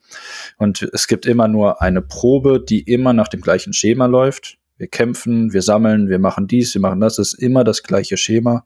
Wir müssen nur wissen, welches Attribut wir nutzen müssen. Das wird, äh, steht aber auch überall dabei halt äh, bei der Probe, die wir jetzt gerade machen wollen. Und äh, das sind eigentlich dann schon alle Regeln. Die Karten haben dann noch so einzelne Funktionen. Da muss man dann die Symbolik noch kennen. Die steht dann auf den Regeln auf der Rückseite einmal zusammengefasst, aber ist super einfach eigentlich und äh, super intuitiv eigentlich dann auch zu spielen. Ist es denn so, dass das Spiel ohne die App gar nicht spielbar ist oder ist es eine Unterstützung? Nee, du musst die App benutzen. Ähm, das führt dich storytechnisch durch das Spiel durch. Das finde ich auch richtig, richtig gut, denn das sind professionelle Synchronsprecher, die tatsächlich in diese App eingesprochen haben und äh, machen das natürlich dann auch sehr, sehr, sehr äh, äh heroisch, auch die Texte vorgelesen und äh, wirkt das auf jeden Fall ziemlich cool. Das ist echt mega. Also, weil super oft hast du es ja so, wenn eine, wenn eine App vertont ist ja auf Englisch und auf Deutsch hast du es dann immer in Textform. Ähm, das ist echt cool. Aber das war bei zum Beispiel bei, bei Maus und Mystic oder so, da gab es halt keine App, aber da konntest du dir auch so ähm, Soundfiles runterladen oder gab das sogar dann ursprünglich mal, das ist ja schon uralt, auch auf CD oder sowas, ähm, wo du dir die Textpassagen aus dem Buch dann auch so von einem Sprecher und echt toll gemacht, super toll gemacht. Ähm, ja. ja. Ja, das ist das, was mir bei Kids Chronicles zum Beispiel fehlt. Ne, das, genau. das wäre, das wäre nochmal cool, wenn die Charaktere dann eben sprechen würden. Genau. So, dann, dann ist es für die Kinder, weil dann, dann könnten sie es auch alleine spielen. Ne? Ja. Weil das ist war so der Punkt, wo ich sage, ich kann das mit, mit meinem Sohn schon spielen, der fünfeinhalb ist, aber alleine könnte er das nicht, weil er noch nicht lesen kann. Und wenn genau. das dann vorgelesen werden würde, dann könnten sie es auch wirklich komplett alleine spielen. So, das wäre eigentlich auch ganz absolut, cool. Absolut, ja, Familia Tales ist da dann doch noch zu viel. Da solltet ihr auf jeden Fall zusammen mit den Kids dann spielen. Aber ich kann euch auf jeden Fall äh, sagen, dass ihr das schafft. Also wenn ihr Andor Junior spielt, dann könnt ihr das auch spielen.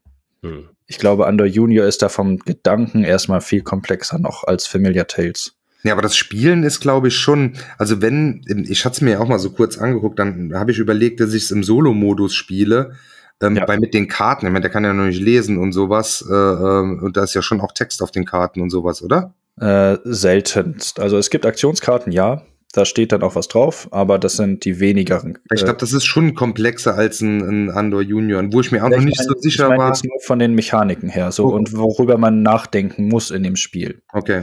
Genau, also die Aktionen, die man da hat, oder ich denke mal schon, dass dein äh, Sohn jetzt sagen kann, okay, da kann ich jetzt Holz sammeln. Das ist sehr eindeutig äh, dargestellt, wo er das kann.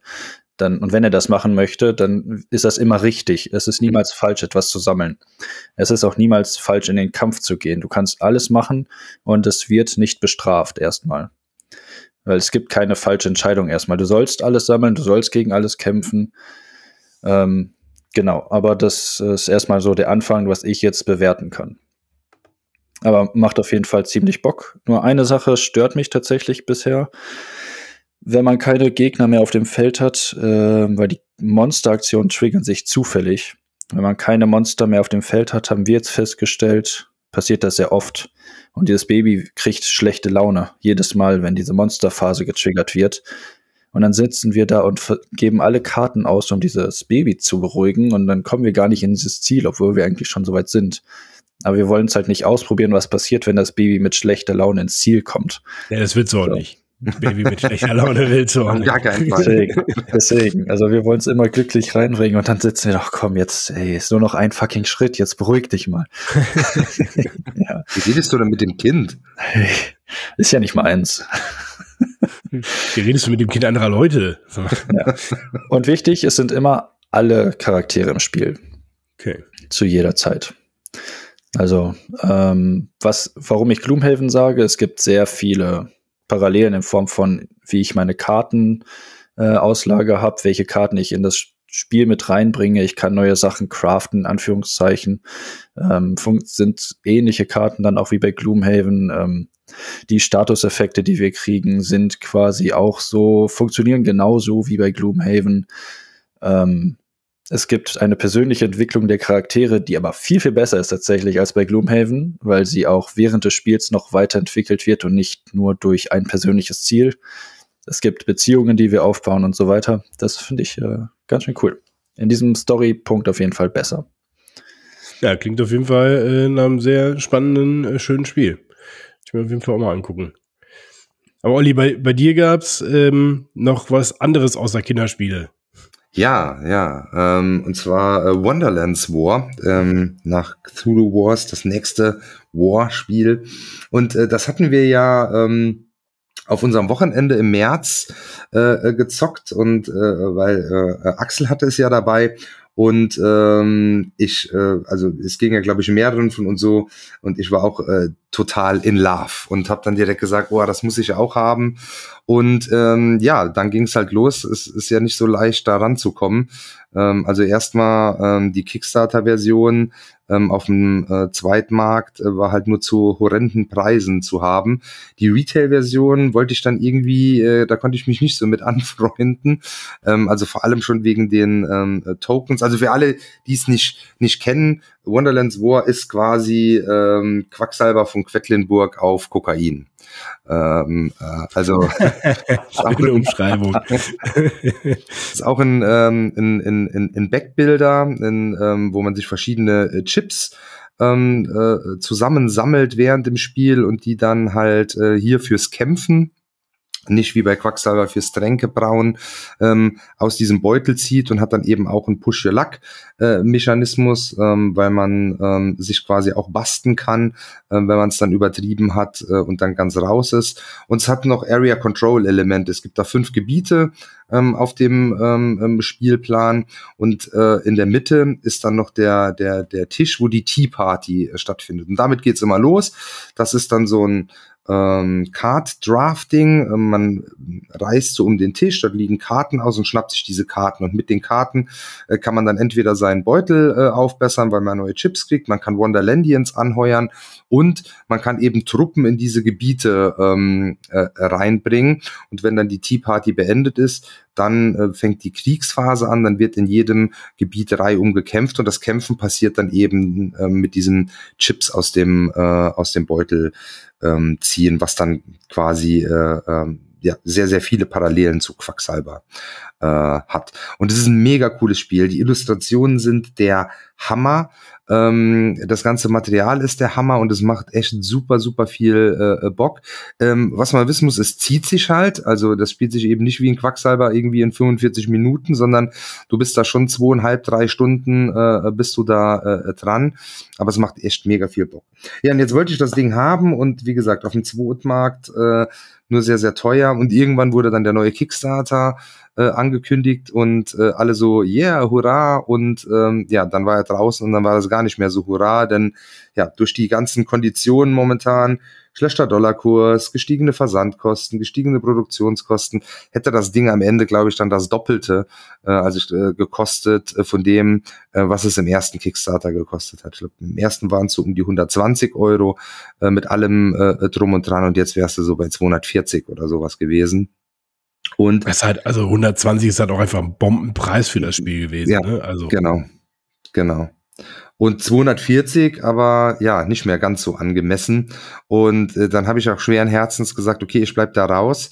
Äh, hatte dann aber das Glück des Petros irgendwie über einen, ähm, so einen Retailer in Athen äh, da eine Connection hatte und dann habe ich es quasi noch zum Preis vom äh, ersten Kickstarter plus noch den Versand, was dann drauf kam aus Athen, ähm, aber das war dann, ähm, das war dann okay. Habe ich dann bekommen und ähm, ja, kam im November an, war dann auch schon dreimal auf dem Tisch.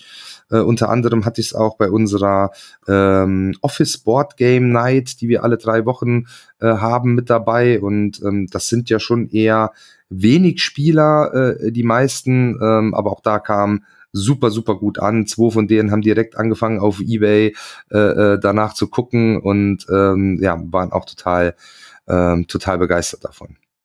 Weiß man eigentlich schon, ähm, nachdem ja da die, die, die deutsche Lokalisierung ein wenig äh, schief gelaufen ist oder der, die, die vielleicht Lokalisierung, ob es da was Neues gibt, äh, ob das auf Deutsch Ja, die haben das jetzt im Kickstarter tatsächlich im, Plet im Pledge Manager auf Deutsch angeboten. Ich weiß nicht, ob ah, okay. die Lokalisierung selbst ähm, machen. Ähm, ja, meine größte Hoffnung bei der deutschen Lokalisierung wäre gewesen, dass da vielleicht der Preislevel ein bisschen ein anderer ist ähm, oder so, aber auch das wäre wahrscheinlich nicht der ähm, nicht der Fall gewesen. Nee, also da, da wird es jetzt kein separates Projekt, denke ich mal, mehr mehr geben, weil jetzt im Pledge Manager ähm, äh, war Deutsch ähm, äh, stand auch zur Verfügung. Ja, man das vielleicht dann jetzt doch selber. Ja. Ja, ich, äh, jetzt kommt eine monstermäßige Überleitung. Ähm, äh, die Quacksalber von Quedlinburg ist ein sehr gutes Stichwort, Olli. Vielen Dank ja, dafür. Ja, ja. Äh, denn ich habe auch gespielt mit Quacks und Kona Quedlinburg, äh, mit dem kleinen Wikinger. Das ist quasi die Kinderspielversion in der Welt ähm, des, des, äh, der Quacksalber. Hat allerdings relativ wenig äh, mit den Quacksalbern zu tun, äh, bis darauf, dass wir auch einen Beutel haben, aus dem wir Dinge rausziehen und äh, Dinge reinmachen. Ähm, genau, es ist halt ein super schönes Kinderspiel ähm, für ein bis vier Spieler, bei Schmidt-Spieler erschienen. Und ähm, ja, es ist so, so ein Racing-Spiel. Also die, die Legende sagt irgendwie, dass die Kinder äh, vor dem großen Markttag halt immer auf ihren Tieren ein kleines Wettrennen zum Markt gemacht haben. Und ähm, ja, da kann man halt dann ein Esel, ein Schaf, äh, ein Schwein und, oder eine Kuh spielen. Mein Sohn hat dann relativ schnell identifiziert, dass der Esel auf dem Cover ja ganz vorne ist, also muss das der schnellste sein. Also spielt er immer den Esel.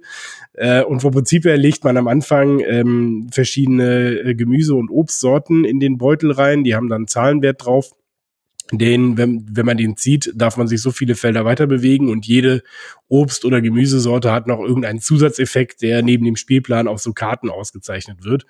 Ähm, dazu gibt es dann noch das Traumkraut. Äh, das kommt am Anfang auch relativ häufig in den Sack rein und jedes Mal, wenn man ein Traumkraut zieht, zieht man nicht weiter. Ähm, man kann aber, wenn man einen Apfel zum Beispiel zieht, äh, Rubine erlangen und mit den Rubinen kann man sich, wenn man drei Traumkräuter gezogen hat, äh, muss man sich dann neue Chips kaufen. Und da kann man sich dann am Anfang hat man nur äh, Chips mit einer 1 oder mit einer 2 drauf. Und das kann man dann aufbauen. Äh, für fünf Rubine kannst du zum Beispiel eine Zuckerrübe kaufen. Und das ist das absolute Lieblingsessen unserer Tiere. Und die bringt dich dann zum Beispiel acht Felder weit. Genau, und so bewegst du dich eigentlich immer weiter vom äh, Boden des Spielplans ähm, zum, zum Top des Spielplans, wo dann dieser Kessel liegt, den du erreichen möchtest und wer als erster oben ankommt, hat gewonnen. Also komplettes Push Your Luck. Ähm, ich habe es noch nicht geschafft, gegen den kleinen Wikinger zu gewinnen. Es ist äh, unfassbar, wie der äh, Glück hat und was er da rauszieht. Und er fährt immer die Traubenstrategie, weil mit den Trauben kommst du immer auf den nächsten Kreiselstein, der auf dem Spielbett ist, sind immer so normale Steine und so Steine, wo so ein Kreisel drauf ist und mit dem, mit den Trauben bewegst du dich immer automatisch auf den nächsten Kreiselstein. Funktioniert ganz gut. Mal gucken. Vielleicht mache ich das irgendwann mal auch und dann äh, gewinne ich vielleicht auch mal. Aber wirklich äh, sehr schönes Spiel, finde ich. Äh, die Meeples sind auch schön beklebt von den kleinen Tieren. Sieht also wirklich, äh, wirklich schön aus und ja, spielt sich, spielt sich locker runter. Macht Spaß kommt bei uns ähm, auch super gut an. Hatte ich ja, glaube ich, in unserer letzten Gezockt-Folge äh, drüber geredet und äh, ja, ist äh, nach wie vor auch noch ein heiß begehrtes Spiel. Also absolute Empfehlung für Kids. Ja, absolut. Lars, gab es bei dir auch was mit Obst, Gemüse und Tieren, außer Archenova? Ähm, nee, tatsächlich nicht. das heißt, äh, doch, Aha. Mensch, ja, doch. Allerdings nicht mit Obst, aber mit Gemüse und Tieren. Ähm, ich habe Hibachi gespielt. Hibachi ist so ein, ja, so, so ein Geschicklichkeitsspiel mehr oder weniger. Man hat halt ein Spielbrett und auf dem Spielbrett sind Schüsseln mit Zutaten für Gerichte.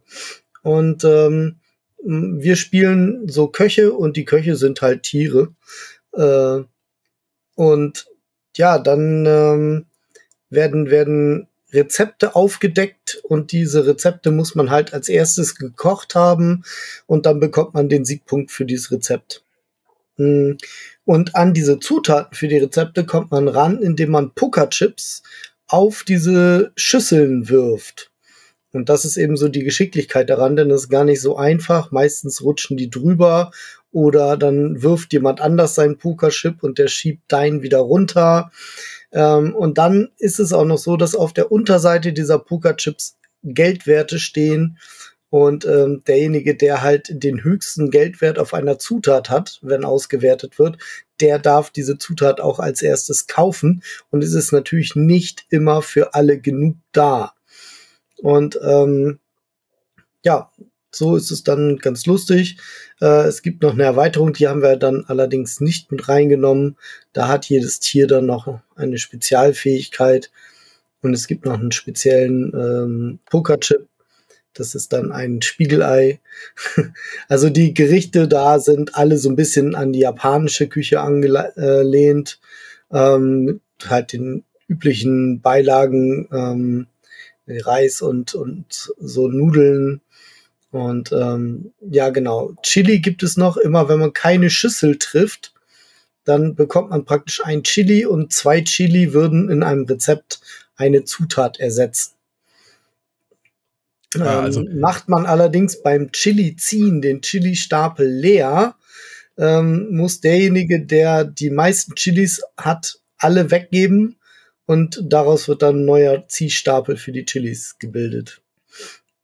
Also so, so ein bisschen so eine Mischung aus Kitchen Rush und Flick of Faith. Äh, vom, ich kenne beide Spiele nicht. Okay, das ist schlecht. Aber also Kitchen Rush ist auch eine Computerspielumsetzung, oder? Ja, Kitchen Rush, da musst du auch Rezepte kochen, aber da halt ja. auf Zeit und musst die richtigen ja, ja. Zutaten nehmen, auf den, auf den richtigen Teller packen und sowas. Und genau. Und, Flick of Fate hast du so, äh, so, so Steine, die du auf dem Spielfeld flit, flitschen musst und dann müssen die auch an einer bestimmten Stelle liegen bleiben, kannst auch andere rauskicken damit und sowas. Ja, klingt so. Mhm. Genau. Spannend. Ganze ist schön gestaltet. Ähm, ja, als Fan von japanischem Essen und guten Illustrationen. äh, ja, also das musste ich einfach mitnehmen.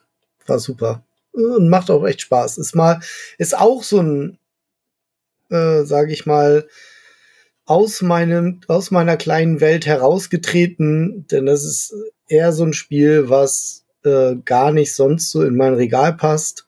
Also nichts mit Goblins. Ähm, und ja, das war, eigentlich ist dieser Monat so angefüllt mit solchen Spielen auch gewesen.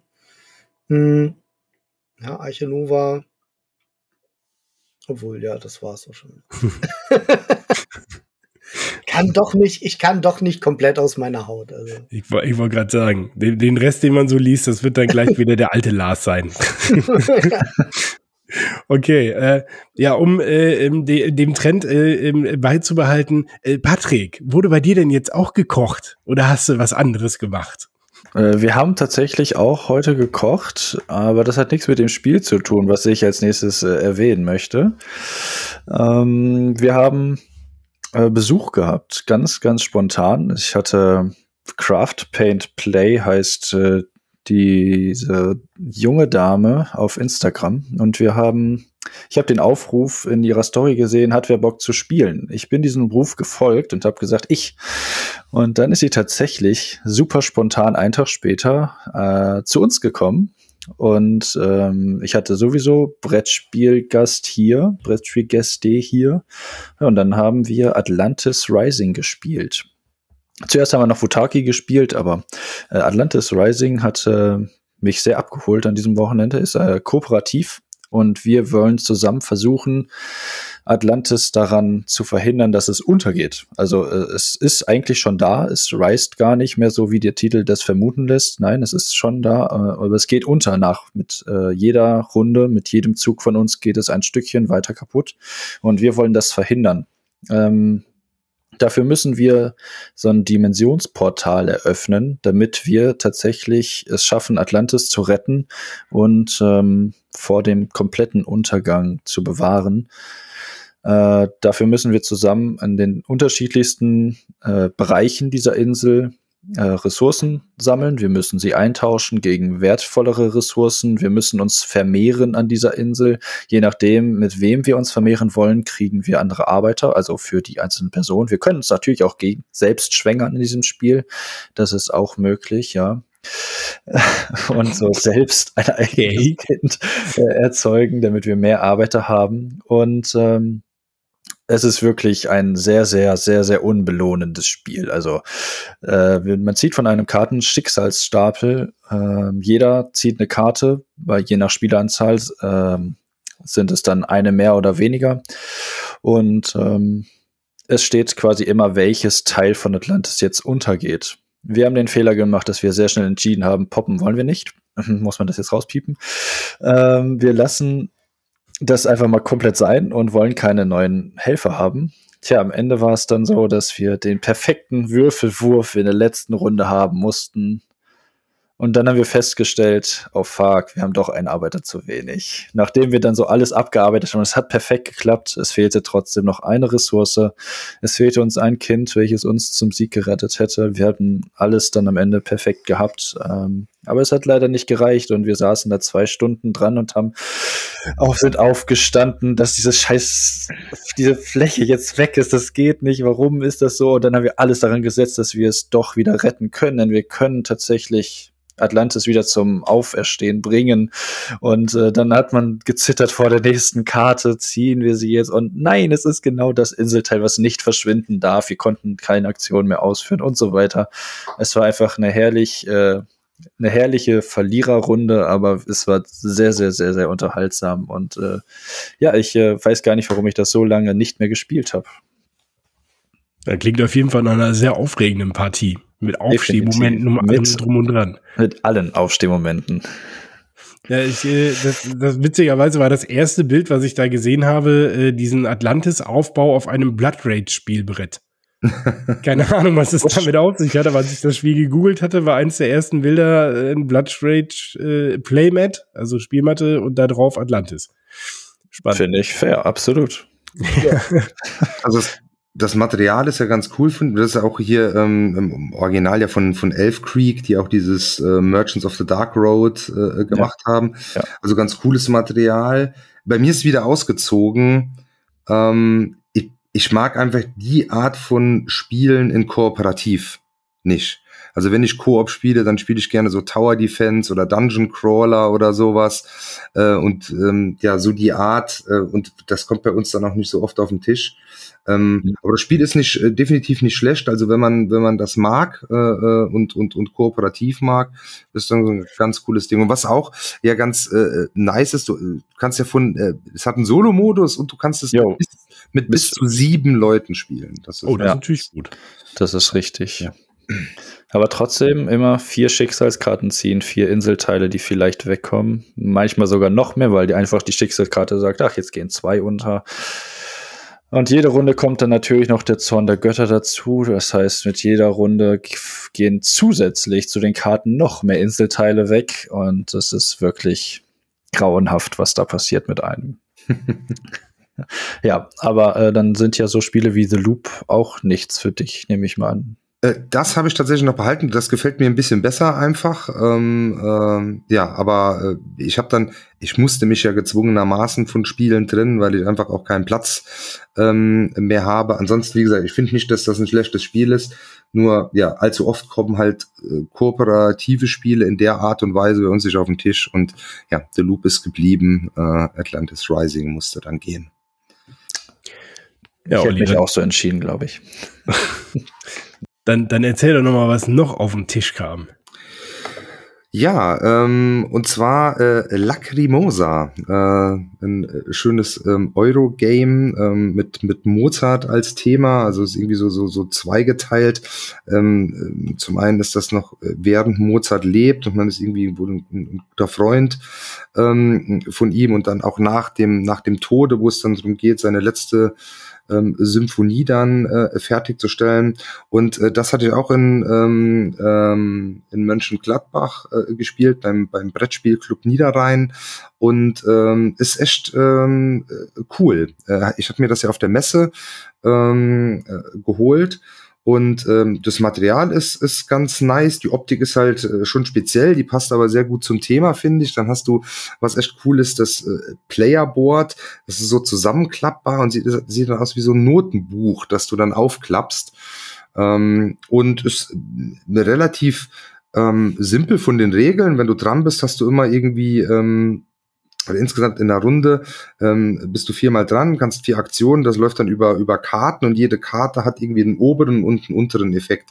Und immer wenn du dran bist, musst du halt dann zwei Stück spielen. Die steckst du dann, die eine steckst du oben in dein Board, die andere unten ähm, in dein Board und oben die ist meistens dann um irgendeine eine Aktion dann auszuführen und unten ähm, die generiert dir am Ende nochmal ähm, noch Ressourcen und dann kannst du ähm, auf so einer Karte herumreisen äh, und darüber nochmal Aktionen triggern oder du kannst dir, ich weiß jetzt nicht mehr die genauen ähm, äh, Begriffe, irgendwie Symphonien, glaube ich, kaufen und die dann auch, äh, das heißt aber, glaube ich, nicht Symphonien, äh, und die dann aber auch irgendwie aufführen oder sie auch wieder verkaufen oder eben unten in dem Teil kannst du äh, Komponisten ähm, ähm, anheuern, die dann eben an ähm, äh, an der, der, der letzten Symphonie dann weiterschreiben äh, und so dann halt äh, Punkte sammeln. Und ich fand es echt ganz, äh, ist halt ein, äh, ja, ein Eurogame äh, äh durch und durch. Äh, hat mir aber echt äh, viel Spaß gemacht und äh, war recht kurzweilig und ja, hat mir gut, äh, gut gefallen. Klingt ja tatsächlich erstmal interessanter, als es aussieht. Ne, ich wollte gerade sagen, also ich finde vom Aussehen her sieht es eigentlich also sehr schön aus, so vom, vom sehr thematisch. Ähm, also das passt halt so zu dem äh, zu dem Thema Mozart. Äh, ja, ja. Genau. Und das Material ist auch echt äh, echt gut. Ja. Wäre jetzt tatsächlich erstmal kein Spiel, was ich mir zulegen würde. Würde ich gern wo mitspielen, aber ähm, optisch hat es mich halt so absolut auch gar nicht abgeholt und ich hätte mir jetzt nicht irgendwie was drunter vorgestellt, dass das jetzt so viel kann dann auch. Ist jetzt überhaupt kein Diss oder so, ähm, aber ist Mozart etwas, was dich interessiert? Also ist das nee, sowas, wo. Nee, nee. mit Klassik nichts am Hut. Ja. Wie, wie kommt man auf die Idee dann? Also, weil ich weiß ja, dass du viel auch so Spiele spielst, die ich auch spielen würde. Und für mich ist das immer so, dass ich nicht so richtig verstehe, warum man sich dafür dann interessiert für so ein Spiel. Ich kann es dir hier gar nicht genau sagen. Also tatsächlich so ähm, ähm, am Anfang, als das äh, so vor der Messe so als Neuheit angekündigt war, ähm, hat es mich auch erstmal gar nicht so interessiert. Dann hat Dirk, glaube ich mal, ähm, so erzählt, er hat, äh, ich glaube, irgendwie bei Better Board Games oder so ein Video und dass das wohl ganz cool wäre. Und dann habe ich es mir auch ähm, da mal angeguckt und äh, fand es dann auch irgendwie ganz interessant. Wie gesagt, also ich, ich höre jetzt keine äh, klassische Musik oder sowas, aber irgendwie fand ich es doch ähm, ähm, interessant und äh, ja, Spiel hat mir ähm, ganz gut gefallen. Also ich bin froh, dass ich es hab. Äh, das mhm. wird auch erstmal bleiben. Okay. Auf der, auf der Spielmesse war ja auch äh, Live-Oper angesagt am Stand vom Devier. die hatten ja da eine Opernsängerin auch, die dann da gesungen hat und so und da äh, Promo für gemacht hat. Das weiß ich nämlich nicht, weil ich glaube, das war am Samstag, äh, war ich nämlich, oder, oder am Freitag so auf dem Weg raus aus der Halle und eigentlich, ja, Halle ist schon zu und auf einmal Riesentraube bei denen am Stand und da stand dann eben eine Opernsängerin, die dann da noch einen getrellert hat. Meine erste Assoziation, als ich das auf der Liste gesehen habe, war ja, es ist bestimmt so ein Gothic-Spiel. Weil ich kenne nur Lacrimosa, dieses Gothic-Duo, was zum Beispiel okay. unter anderem Phantom of the Opera äh, auch gemacht ja, hat und sowas. Und das kam mir direkt in den Sinn. Aber klar, ähm, jetzt ähm, erklärt es sich so ein bisschen, das passt natürlich. Ja, genau. Also das war auch mein Gedanke, als ich das Spiel gesehen habe. Ähm, und dann dachte ich zuerst so, oho, interessant. Und die Figur auf dem Cover sah auch ganz gut aus. Und dann irgendwie, nee, war ja. das dann nicht so mein Interesse. Ja. Bei mir äh, gab es äh, ein, ein, kleines Revival äh, noch äh, von ähm, Die Abenteuer des Robin Hood. Das hatte ich vor Monaten äh, schon mal irgendwann mit der Wikingerin mal angefangen. Ähm, die fand das dann auch gut, aber ist ja jetzt auch nicht so, dass sie äh, sehr viel spielt äh, und, und ständig äh, Bock hat, äh, Brettspiele zu spielen. Und irgendwann wollte ich aber einfach mal weiterkommen, weil ich ja wusste, zur Messe kommt ja die Erweiterung raus. Und ja, da habe ich äh, dann äh, die Abenteuer des Robin Hood äh, tatsächlich bis zum Finale jetzt gespielt. Ähm, das Finale habe ich jetzt noch vor mir. Ähm, da muss ich mal gucken, wann ich das mal fertig kriege. Weil ähm, die Erweiterung ist ja jetzt äh, auch, ja, kann man ja jetzt bestellen. Das war ja das Problem auf der Messe, dass das ja auch nicht da war, genauso wie die Andor-Erweiterung und sowas. Ähm, ja, wer das Spiel nicht kennt, vom Prinzip her vom Kosmos Verlag, ähm, ein bis vier Spieler Ähm, ist ein Entdeckerspiel, äh, man spielt die Geschichte von Robin Hood so ein bisschen nach, hat so ein bisschen interaktiven Spielplan, äh, in dem man äh, Map-Tiles immer wieder umdrehen kann. An dieser Stelle, an alle, die das Spiel noch äh, kaufen möchten oder noch nicht gespielt haben, besorgt euch auf jeden Fall so ein Mini-Pömpel. Die gab's mal bei Lidl oder bei Aldi oder so, gab's die mal als Gimmicks an der Kasse, weil das Material ist leider nicht so cool. Also wenn man diese ja, Map-Tiles da rauspiddeln muss jedes Mal, dann ist die, sind die ganz schnell aufgeraut oder die, die, der Lack ist ab dann quasi und die gehen ziemlich schnell kaputt und sind da ähm, ja nicht so fest gepresst äh, vom Material her, dass das da nicht passieren würde. Und da lohnt es sich wirklich mit so einem Saugnapf, die immer da rauszuholen. Der liebe Simon hat mir damals noch so einen Saugnapf geschickt per Post. und deswegen kann ich die da unfallfrei rausnehmen. Äh, ja, sehr schönes Spiel. Ähm, besonders spannend finde ich die Bewegungsmechanik. Wir bewegen uns halt über den freien Spielplan. Äh, ähnlich wie es halt irgendwie so ein bisschen wie bei Tabletop ist. Wir haben halt so drei Figuren, äh, die verschiedene Längen haben oder zwei gleiche und eine längere die legen wir an unsere Figur an und müssen uns so über den Spielplan bewegen, dürfen nicht über Bäume, Personen oder Steine oder Hindernisse äh, laufen, ist klar, und müssen da immer drumherum. Das finde ich eigentlich ganz spannend. Äh, ja, und dann geht es eigentlich darum, Aufgaben zu erfüllen, die Story weiterzubringen, äh, Wachen ähm, und Adelige zu berauben, um äh, ja Punkte zu bekommen und das Land davor zu bewahren, äh, in der Verzweiflung zu versinken. Ja, rundum eigentlich schönes Spiel, ähm, schöne Story. Das, das gebundene Buch ist natürlich auch ein Highlight. Äh, das ist ja, mega. Das ist, also Robin Hood ist schon wirklich, äh, ja, das ist schon ein Brett, kann man sagen. Aber ich, finde deine Alternative zu dem Pömpel, äh, hier habe ich da noch eine Alternative dafür. Ich meine, wir können das ja auch spielerisch lösen. Es gibt bei Rise of Queen's so ein Legacy-Spiel, da ist ein Pömpel drin. Da können wir erst spielen, haben Spaß und haben dann den Pömpel für Robin Hood. Es ist einfach die perfekte Kombination. ah, was macht denn der Pömpel bei, bei dem eigentlichen Spiel?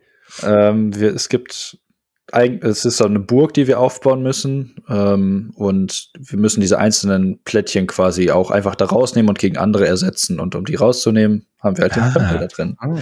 Die waren ja. schon soweit damals. Ja. Wobei man, man könnte das Material auch einfach also besser machen. Ne, also es gibt ja durchaus ja. Spiele, ne, wo, ja. die, wo, wo du die Sachen auch rausfummeln musst, so ein bisschen, wo du aber nicht direkt das Gefühl hast, jetzt reise ich mir hier gleich. Es ist es mittlerweile, also ich habe ähm, noch, ich habe mir das direkt, als es rauskam, äh, geholt und da äh, gab es ja relativ viel Kritik. Vielleicht haben sie es in einer späteren Auflage ja auch irgendwie ähm, ein bisschen angepasst. Oder die Frage jetzt auch bei der Erweiterung, ob da noch Spielplanteile dazukommen, die dann auch noch mal ein bisschen was kommen. Dann, dann, dann sieht man ja, ob sie es verstanden haben, ob sie die Kritik angenommen haben. Da, wäre ich schon mal gespannt. Ich fand das ja auch ganz gut. Ist jetzt bei mir schon eine Zeit lang her, dass ich es gespielt habe. Ähm, generell das Spielprinzip fand ich aber cool mit dem mit dem Buch und auch mit diesem mit diesem äh, Plätschen rumdrehen, äh, dem Bewegungsmechanismus.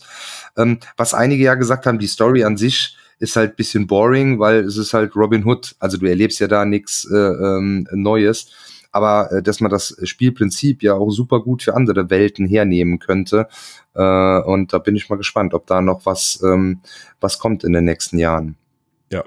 Ich hätte, hätte ursprünglich ein bisschen mehr äh, Entscheidungswege erwartet. Also, dass man im Buch wirklich sagt, äh, man hat ja einmal diesen Scheidepunkt, eine wo man sich für eine, ja. ne, diese ja. Abzweigung, da hätte man vielleicht noch ein paar mehr Ab Abzweigung, aber dann wird's nachher auch, ja, vom, vom Spieldesign ja auch, glaube ich, einfach komplex und geht dann in den Preisbereich äh, rein. Das muss ja auch alles schreiben.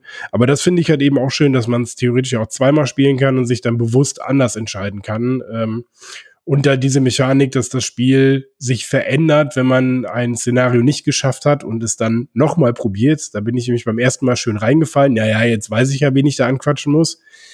Ja, aber wenn du das, das zum zweiten Mal machst, dann ist es eben wieder irgendwie anders. Und dann, mhm. äh, klar, wenn du es zum dritten Mal machst, dann weißt du natürlich, was abgeht. Aber ähm, das fand ich auch besonders schön. Das war eben nicht dieser Effekt, jetzt renne ich da einfach durch bis zu dem Punkt, wo ich letztes Mal nicht mehr weitergekommen bin, sondern du entdeckst es dann trotzdem nochmal neu. Ja. Der Lars, der hat auch noch was entdeckt. Der hat was entdeckt. Mensch, deine Überleitung heute, Wahnsinn, das ne? ist Wahnsinn. Ich hau Wahnsinn. richtig einen raus heute. ins, kalte, ins kalte Wasser gesprungen. Also ich meine, den Dirk kann man nicht ersetzen, den kann man nur versuchen zu ersetzen. ja. Ja, ähm, also ich, ich weiß jetzt nicht, wo du mit Entdecken hin wolltest, genau, aber ich mache einfach mal mit, mit den Arkham Knights nochmal weiter. Ähm, ich habe ja die Arkham Knights einmal gespielt in Bremen im Highlander und dann direkt ein paar Tage später in äh, Gütersloh beim Patrick auch nochmal mit dabei gewesen. Ähm, in Bremen haben wir tatsächlich das Promo-Szenario gespielt.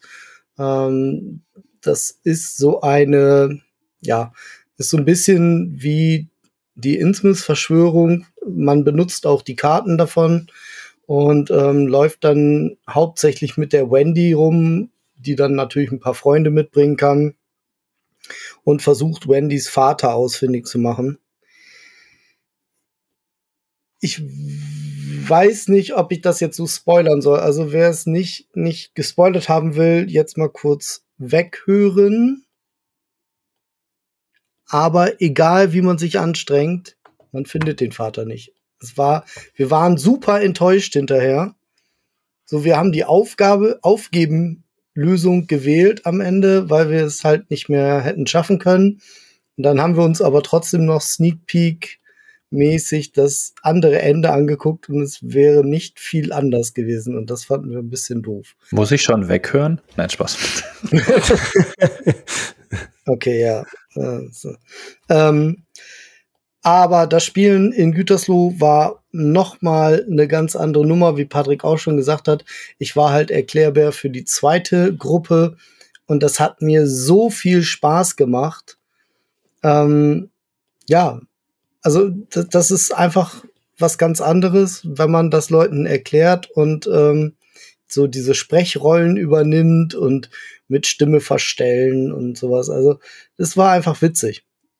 Und es war total schön zu sehen, wie die, wie so sich unter den Spielern diese Spannung aufgebaut hat, ähm, wie erleichtert die manchmal waren und dann noch tiefer ins Loch gefallen sind, weil direkt das nächste schlimme Ding passiert ist und so. Ähm, ja, und allen hat's gefallen. Ich denke, äh, ich könnt, oder ich könnte mir vorstellen, dass man da so den einen oder anderen auch so ein bisschen angefixt hat. Ähm, war auf jeden Fall richtig schön. Ähm, ich fand's sehr cool. Das Promomaterial von Asmodee war wirklich toll. Die ähm, Matten sind unglaublich gut. Ja, die Matten sind richtig geil gewesen und ähm, dann die die die äh, alternativen Entwicklerkarten sind, sehen sehr gut äh, nicht Entwickler Ermittlerkarten sehen sehr gut aus. Ich fand es ein bisschen schade, dass halt das Promo-Szenario praktisch nicht für jeden zugänglich war, ähm, weil man halt diese Innsmouth-Erweiterung haben muss. Und wenn man das in mehreren Gruppen spielt und da viele Beginner dabei hat, dann ist das halt nicht gegeben. Deswegen haben wir uns dann für das erste Szenario der Grundbox entschieden. Wir wollten eigentlich eigentlich, glaube ich, die ganze Kampagne spielen. Aber dann, ja.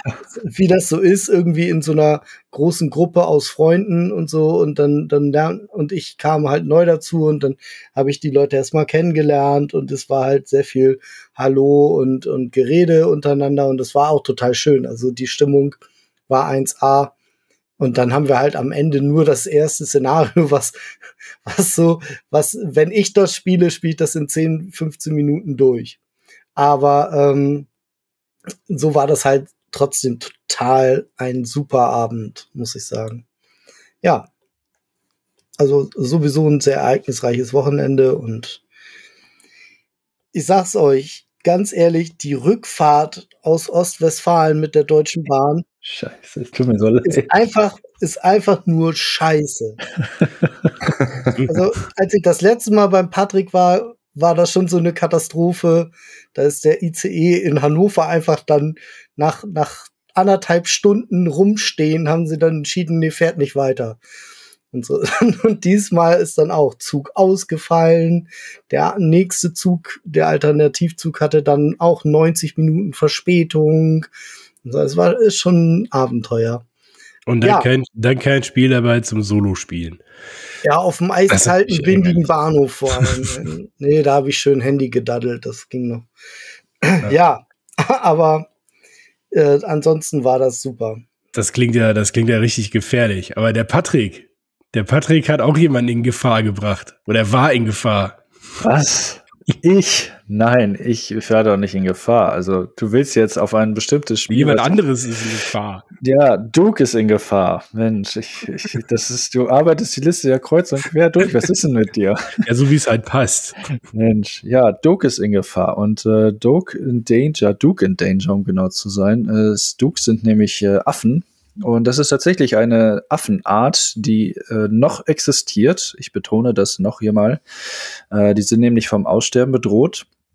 Und der Noel, der äh, Liebenmacher von dem Spiel, der Autor von Duke in Danger, ähm, hat aus diesem Projekt ein Artenschutzprojekt gemacht und hat derzeit sein Kickstarter, der, wenn ihr es hört, gestern ähm, quasi äh, in die Halbzeit geht. Also ihr habt noch ein paar Tage Zeit. Das Projekt ist tatsächlich schon durch. Also wir können uns darüber freuen, dass ein paar Affen gerettet werden. Und ähm, da wollen wir natürlich noch gucken, oder ich hoffe, dass das irgendwie noch klappt, dass man da äh, noch mehr irgendwie eintreiben kann. Ähm, ich habe mich da auch schon eingereiht äh, unter den Spendern und ähm, bin gespannt. Aber das Spiel an sich ist ein äh, Stichspiel, ähm, so ein bisschen Durak-Style. Ähm, es hat sechs Module insgesamt, wenn man das Spiel im vollen Umfang äh, sich zulegen möchte. Und mit jedem Modul in diesem Spiel äh, wird es komplizierter. Wir kriegen Rollen, die zusätzlich noch äh, mehr Einfluss auf das Spiel haben dazu. Ähm, es wird eine zusätzliche Kartenauslage geben, bei der wir quasi so ein bisschen blöffen oder schätzen können, um uns doch noch mal zu retten, denn wir wollen die Dukes vor den Wilderern retten. Also wie bei Durak ist das ja so, dass wir eine Karte haben, eine bestimmte Zahl, einer bestimmten Farbe. Wir schmeißen sie in der Mitte und derjenige, der der sich verteidigen muss oder in bei diesem Spiel der Ranger ist, der versucht mit der gleichen Farbe einer höheren Zahl das Tier zu retten, indem er einfach diese Zahl da drauf wirft. Und jeder andere, die Touristen und die Wilderer dürfen jetzt weiter Karten in die Mitte bombardieren, ähm, bis keiner mehr die passende Zahl anlegen kann. Heißt, wir dürfen immer nur die gleiche Zahl, egal welcher Farbe, mit in die Mitte legen, die schon existiert. Ähm, die Touristen dürfen sich aber auch dazu entscheiden, äh, selber äh, zu retten. Warum wollen die das? Wir machen, wir wollen uns nämlich vorbereiten auf den Moment, wo wir Wilderer oder Ranger sind, damit wir tatsächlich dann dem Ranger Minuspunkte in dem Moment geben können, wo es äh, benötigt wird. Die Touristen sind sonst tatsächlich eher nur so Nebendarsteller, aber die wollen halt sich vorbereiten darauf, dass sie ähm, aktiv äh, in ihren Phasen dann äh, etwas können, machen können. Ähm, hat mich damals, als wir das auf der Messe gespielt haben, Alex sehr überzeugt und äh, ich habe es ja da auch dann mitbekommen. Ähm, ja, ich, ich, ich freue mich, dass es tatsächlich auch klappt, dass wir dieses äh, Projekt mitnehmen können. Ich weiß nicht, wie du es damals empfunden hast, aber es war, ging super schnell einfach, diese Runden, die wir da gespielt haben und äh, war sehr, sehr hardcore interaktiv tatsächlich auch für diese Art von Spiel. Ja, fand ich auch. Also das hat mir damals auch äh, sehr gut gefallen. Ähm, genau, bei mir ist so ein bisschen das Problem, was ich mit dem Spiel habe. Ich habe nicht so wirklich, glaube ich, die richtige Gruppe, mit dem ich das, äh, mit der ich das spielen könnte, weil ähm, die meisten Leute bei uns so ein bisschen so mit Karten spielen. Hm, naja, geht so. Aber ähm, ja, ich äh, glaube, für die Kampagne werde ich meine äh, Kickstarter-Abstinenz äh, dann noch mal brechen, weil äh, das ist auch für einen guten Zweck. Ähm, da äh, werde ich dann vielleicht dann doch noch mal reingehen. Hatte ich nämlich auch gar nicht mehr so die. Spende ist. Ne? Genau. Und wenn es so so die Spende ist. Affen, Affen, Affen gehören gerettet. Das ist Okay. richtig. Ähm, du hast ja eine Reise in den Dschungel gemacht und der Olli hat ein Empire gereist. Äh, tatsächlich ähm, äh, die Übergänge aus der Hölle, ey. Kann nicht mehr. Also, es geht um, um, um, um Cora äh, Rise of an Empire. Äh, Petros hat sich das besorgt. Ähm, ist klar, ist äh, ein griechisches Thema. Also wir spielen, äh, jeder spielt eine, eine, eine griechische Stadt und äh, muss da äh, Ruhm erlangen, also am Ende die meisten Punkte sammeln, um dann ähm, zu gewinnen und äh, äh, da Petros sich ja alle Spiele mit griechischem Thema schnappt, äh, hat er natürlich auch dieses und hat unheimlich davon geschwärmt. Das wäre jetzt nach äh, Dune Imperium sein zweitliebstes äh, Spiel und äh, dann hat er es mitgebracht und wir haben es gespielt und ähm, bei der ersten Partie war ich so semi begeistert. Ähm, weil es ist schon relativ, ist kein, kein hochkomplexes Spiel. Also ich würde eher sagen, so, so im Kennerbereich, vielleicht sogar unterer, äh, mittlerer Kennerbereich. Ähm, aber ähm, irgendwie bin ich nicht so richtig damit warm geworden. Es ist ein ziemliches Leistengeschiebe. Äh, also wir haben alle erstmal unser, unser Playerboard. Ähm, da können wir irgendwie unsere Stadt weiterentwickeln und ähm, ähm, dann so, ja, eben auf verschiedenen Leisten hochgehen, weiß nicht, was da alles gibt, ähm, Militär, ähm, ähm, äh, Bildung, Steuern, keine Ahnung. Ähm, und ähm, die, die, wenn man dran ist, die Aktionen werden so gesteuert, man hat sechs oder sieben Karten, es müssten sieben sein, ähm, und die sind nummeriert irgendwie von null ähm, bis sechs. Und davon am Anfang äh, kann man zwei Aktionen ausführen und dafür würfelt man zwei Würfel und mit den Würfeln muss man die Aktion bezahlen. Also eben um die Sechserkarte auszuspielen, muss man äh, mindestens eine Sechs gewürfelt haben. Man kann die, ähm, die Würfel ähm, auch noch aufwerten mit irgendwie Bürgern. Ähm, äh, ähm, das ist auch eine, eine Leiste, ähm, auf der man hochgehen kann und dann kann man eben mit Bürgern bezahlen, um so einen Würfel ähm, aufzuwerten und dann eine teurere Aktion äh, auszuführen. Und die Aktionen legt man ähm, am Anfang alle ähm, gleichzeitig verdeckt vor sich hin, legt dann die Würfel drauf und dann werden die umgedeckt. Ähm, und das ist ehrlich gesagt so eine Sache, das, das habe ich nicht so ganz verstanden, warum man da so ein Glückselement da äh, äh, einbaut. Also dass man die Würfel werfen muss, um dann Aktionen zu bezahlen. Gut, klar, man kann das wie gesagt mit diesen Bürgern da äh, gegensteuern, ähm, aber das fand ich irgendwie nicht so cool. Ich denke, das hätte man irgendwie besser äh, lösen können. Also da äh, ist dieses Glückselement irgendwie ähm, relativ unsinnig ähm, in meinen Augen. Generell bin ich dann aber, wir haben es dann noch ein zweites Mal gespielt, dann eben in, in Neppetal, da waren dann noch Dennis und Lisa ähm, äh, dabei. Da hat es mir schon ein bisschen besser äh, gefallen und ich kam so ein bisschen mehr rein. Ähm, Im Großen und Ganzen äh, kommt da bei mir aber irgendwie nicht so richtig das Thema durch. Das ist schon ein relativ trockenes Leistengeschiebe ich spiele Karten aus und dann gehe ich hier auf der Leiste hoch und da und ähm, ja, ist okay. Ähm, und äh, ich spiele das Petros zuliebe auch nochmal mit, äh, zumal ich eh ähm, äh, zweimal besser war als er in seinem zweitliebsten Spiel. Ähm, ja, aber mhm. äh, würde ich jetzt so von mir selber, äh, glaube ich, nicht unbedingt sagen, ach komm, lass mal nochmal Cora.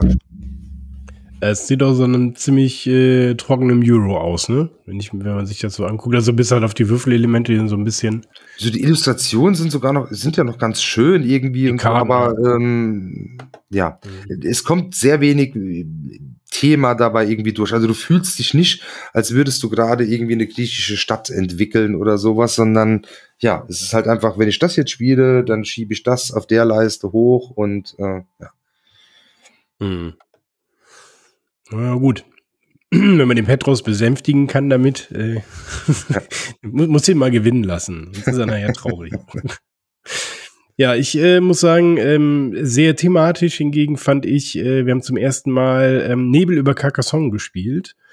Ähm, das ist ja quasi das Neue und äh, gleichzeitig auch meine Premiere, äh, das allererste Mal, dass ich Carcassonne gespielt habe. Ich habe dieses Spiel vorher noch nie gespielt. Ähm, kann man jetzt natürlich nicht so ganz vergleichen, denke ich mal, mit dem, mit dem äh, ich auch nicht. Ursprungsspiel. Ähm, ja, also ich habe das mit dem mit dem kleinen Wikinger gespielt und es war relativ schnell klar, dass es keins dieser Spiele, die man, obwohl da drauf steht, erst ab sieben äh, schon mit einem fünfeinhalbjährigen spielen kann. Das hat funktioniert, aber die Entscheidung, die man da so ein bisschen treffen muss mit äh, nehme ich jetzt lieber Punkte oder verscheuche ich lieber Geister ähm, und äh, wo lege ich das jetzt richtig an, damit die Straße noch länger wird und damit ich da vielleicht noch eine weitere Straße zwischenlegen kann und die Stadt vielleicht noch nicht zumachen. Das war dann eher so, da ist eine Stadt, ich ziehe ein Plättchen in der Stadt, dann lege ich das da an, weil es eine Stadt, dann ist die Stadt zu. Hat auch Spaß gemacht, wir haben natürlich hinten raus nachher verloren, aber ähm, ja, äh, leider äh, habe ich mich auch noch gar nicht drum gekümmert. Äh, fehlt bei meiner äh, Version, die ich habe, das ähm, Punkteboard. das ist einfach nicht dabei. Ich habe mir dann eins ausgedruckt äh, aus dem Internet, äh, damit ich da die Punkte auf der Leiste vorgehen kann. Ähm, das haben sie irgendwie in der Schachtel vergessen. Da muss ich unbedingt nochmal äh, Bescheid geben dass wir da ein neues kriegen. Und ansonsten vom Material her schön. Also die Miepel sind ja auch so, so Custom-Miepel, äh, wo so eine Flammen auf den Händen drauf sind. Ähm, und die, die Geister äh, Holz-Miepel sehen auch total süß aus. Ähm, das Artwork auf den, auf den Plättchen und so ist einfach schön gemacht. Äh, ja, eigentlich schönes, schönes Kinderspiel, aber ich glaube, in dem Fall, ich bin mir jetzt gerade gar nicht mehr sicher, ob es äh, sechs oder sieben Jahre waren. Nee, acht Jahre sogar. Dann ist ja äh, eher Familienspiel. Genau, es ist eher Familienspiel, das stimmt, ja. Eher Familienspiel und die acht ist acht. auch, glaube ich, äh, genau, habe ich gerade auch nochmal nachgeguckt, acht Jahre, äh, ist, glaube ich, auch da ratsam, ähm, dann auch erst das zu spielen. Vielleicht mit sieben Jahren geht's vielleicht auch schon, aber auf jeden Fall nicht mit viel Jüngeren, weil das ist dann doch schon ein bisschen komplexer. Aber äh, schönes Spiel. Hat auf jeden Fall Spaß gemacht. Genau. Und der Lars, gab's bei dir auch was mit Geistern? Gab's bei mir was mit Geistern, mit Geistern. Also auf jeden Fall war ich begeistert. Oh, und zwar, ja, und zwar war ich begeistert, äh, mal wieder Magic the Gathering zu spielen. Also meine das Spiel, zu dem ich so alle paar Jahre wieder zu, zurückkomme. Zuletzt war es halt immer online, ähm, aber jetzt auch wieder dadurch, dass ich so ein bisschen mehr in dem Highlander herumhänge, ähm, habe ich Magic the Gathering wieder so ein bisschen aufgegriffen. Die haben dann eine neue, ja, haben dann eine neue äh, Edition gehabt und haben da so ein kleines äh, Mini-Turnier veranstaltet und ähm, das war sehr spannend oder auch sehr, und, und sehr lustig teilweise, teilweise auch sehr, sehr hart äh, an der Grenze, dass ich da Table Flips gemacht habe. Muss ich auch zugeben. ähm, und dann gab es auch noch so ein kleines Finale mit sechs Spielern am Ende. Äh, da bin ich dann Dritter geworden mit zwei gewonnenen und einem verlorenen Spiel. Und diese Partien, die ich da gewonnen habe, waren äh, so sensationelle Herzschlag-Finishes. Äh, das eine war so, so die, genau die Karte, die ich brauchte. Und das andere war, ich habe einen Lebenspunkt, glaube ich, noch gehabt und habe ihm dann am Ende mit einem Lebenspunkt minus besiegt. So, ähm, ja, und seitdem bin ich so ein bisschen wieder im Fieber. Ich habe mir jetzt Commander Decks gekauft und möchte da auch dann wir haben immer so einen Tag in der Woche da, wo viel Magic gespielt wird, dann auch mal ein bisschen mitmischen. Ja, Magic ja, the Gathering ist, the Magic is, is back. Ja, genau, The Magic is back. Seit 1993 äh, eins der besten Spiele der Welt, meiner Meinung nach. Was WoW für die MMORPGs ist, ist Magic so für die ähm, Trading Card Games, würde ich sagen. Ja, ich habe jetzt auch noch einen ganzen, ich habe äh, beim Aufräumen äh, auf dem Speicher bei meinen Eltern meine ganzen alten Magic-Karten gefunden. Ja, ähm, die bin ich jetzt auch gerade dabei, dass ich die mal äh, verkloppen will, weil das fange ich nicht nochmal an. Das sind halt die ganzen alten von 93 bis 97 Karten. Ja, ähm, tatsächlich sind auch ein paar Schätzchen dabei. Ich habe da schon mal ein bisschen geguckt. Äh, ja, das wird hier bei uns auch äh, ganz, ganz viel immer gespielt. Äh, wir haben auch so einen Spielraum hier von unserem äh, äh Comicladen, den es hier gibt, der leider keine Brettspiele hat aber ähm, ganz viele Mangas und so und da gibt's auch immer Magic Knights. Patrick, gab es bei dir denn auch etwas Magic beim Verteidigen der Burg? Boah, ja, ich habe mich gefragt, wie du das jetzt hinkriegen willst. ähm, aber ja, du hast eine sehr gute Überleitung zu Oltre gemacht. Ich schätze, das ist das, was du äh, erreichen wolltest. Es ähm, geht mir nicht um was zu trinken. Ach so. Gesundheit. Aber so heißt das Spiel tatsächlich trotzdem, da äh, kann ich da nichts zu. Ähm, ja, es ist mal wieder ein kooperatives Spiel, was ich auf meiner Liste stehen habe.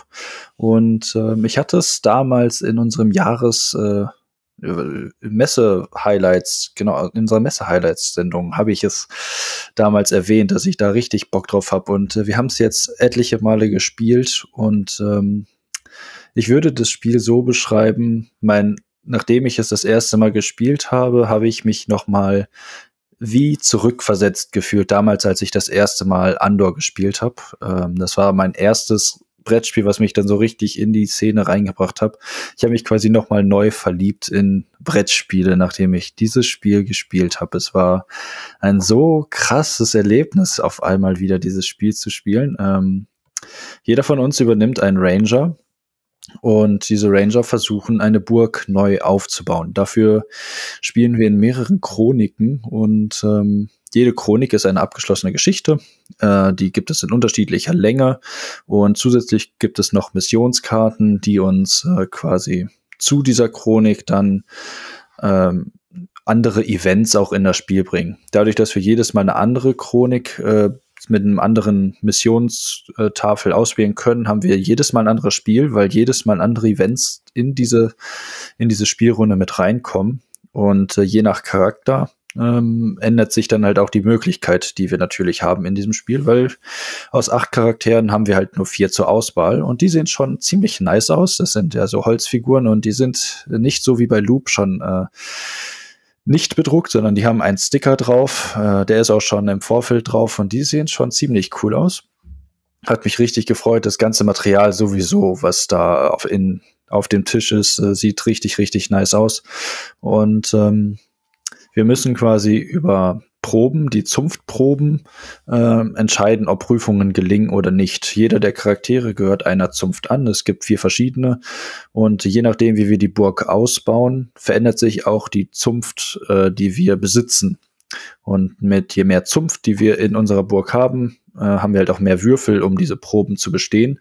Und dann gibt es immer auf diesen Events Entscheidungsmöglichkeiten die uns dann sagen, möchte ich jetzt vielleicht doch nochmal versuchen, mehr Erfolge zu haben oder möchte ich äh, diesen Obdachlosen da das Essen geben oder lasse ich es lieber sein? Und dann passieren halt unterschiedliche Dinge, die uns dann helfen. Und ähm, wenn wir keinen Ruhm erlangt haben oder allen Ruhm verloren haben und oder unsere ba Burg eingenommen worden ist, haben wir halt verloren. Ähm, und was ich sehr, sehr spannend an dem Spiel finde, ist, dass wir bis zur letzten Karte nicht wissen, was das eigentliche Ziel dieser Kampagne ist. Wir oder dieser Chronik. Wir bauen und äh, machen und tun und jedes Mal passiert mit jeder Karte ein neues Event und äh, wir können so ein bisschen erahnen, in welche Richtung es geht, aber was das eigentliche Ziel ist, erfährt man erst mit der letzten Karte und äh, dann muss man hoffen, dass man sich halt richtig entschieden hat im Verlaufe des Spiels und auf das Richtige gesetzt hat, um die Proben dann am Ende bestehen zu können. Ja, das ja. ist Oltre. Ich hatte das ja auch auf dem Zettel, wollte mir das unbedingt auf der Messe holen und dann war es schon weg. Weil irgendwer gesagt hat, warte mal, ich gehe da mit dir zusammen hin und dann gucken wir mal. Ja, dann warst dann du weg. weg. Dann warst du auch weg. Kann ich ja, habe ich, hab ich auf jeden Fall äh, auch auf dem Zettel, dass ich, äh, das wird bei mir auch noch einziehen. Also ich habe es auch gespielt, finde es auch richtig gut. Das also, sieht auch gut aus, irgendwie, äh, was ich gesehen habe. Den ich gespielt habe. Auch äh, der Boardgame Pizzi oder Pierman Desinger, den wir schon öfter erwähnt haben, er war so, ah, ist jetzt nicht so das Spiel, was ich, glaube ich, spielen möchte. Und dann habe ich gesagt, komm, wir spielen das jetzt. Und dann haben wir das zusammen gespielt und er war so, wow, das ist ein ganz schön geiles Spiel. äh, ja.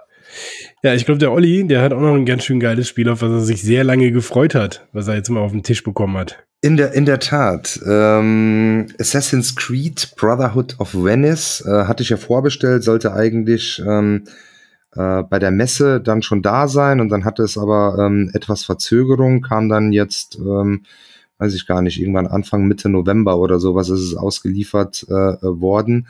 Und ähm, ja, ich habe es schon angespielt. Ähm, also es hat äh, was ich sehr gerne mag, äh, auch ein Tutorial zum direkt losspielen, wo man so Step by Step äh, dann an die Regeln rangeführt wird. Ähm, das taugt mir immer ganz äh, gut sowas, weil ich irgendwie so ungerne mir äh, ähm, direkt am Stück so 30, 40 äh, Seiten Regeln reinkloppe, wobei so viel äh, wären das jetzt hier nicht. Aber ja, so kommt man halt äh, Schritt für Schritt rein. Und ähm, ja, was ich bis jetzt gesehen habe, äh, gefällt mir gut. Also ich habe die, die Retail-Version, es gab da ja auch so eine riesen Kickstarter-Version, wo alles Miniaturen sind und du hast dann auch noch äh, diesen riesen Turm, den man aus dem äh, Videospiel kennt, den du da in die Mitte. Und ich glaube, der ist dann einfach nur für die Optik da.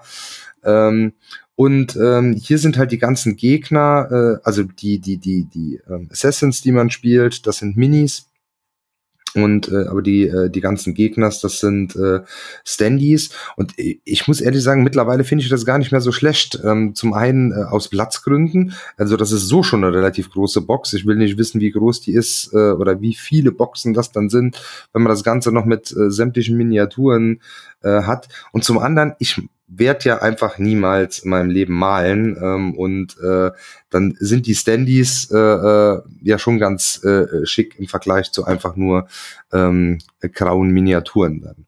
Und äh, das sieht alles sehr, sehr toll aus äh, vom Material her und äh, das Tutorial äh, hat auch echt ähm, Bock gemacht. Also das Ganze ist irgendwo, ähm, ja, äh, auch ein, ein, ein Dungeon Crawler, aber eben äh, mit äh, Stealth-Elementen. Also du gehst da nicht raus und klopfst wie wild auf Leute drauf, sondern musst halt da rumschleichen, am besten unentdeckt bleiben. Es gibt dann immer so einen Gesamtalarmzustand, also ob schon irgendeiner der Assassine entdeckt worden ist. Wenn das der Fall ist, dann sind alle äh, Gegner, die da rumlaufen, natürlich etwas wachsamer und äh, man kann schneller entdeckt werden.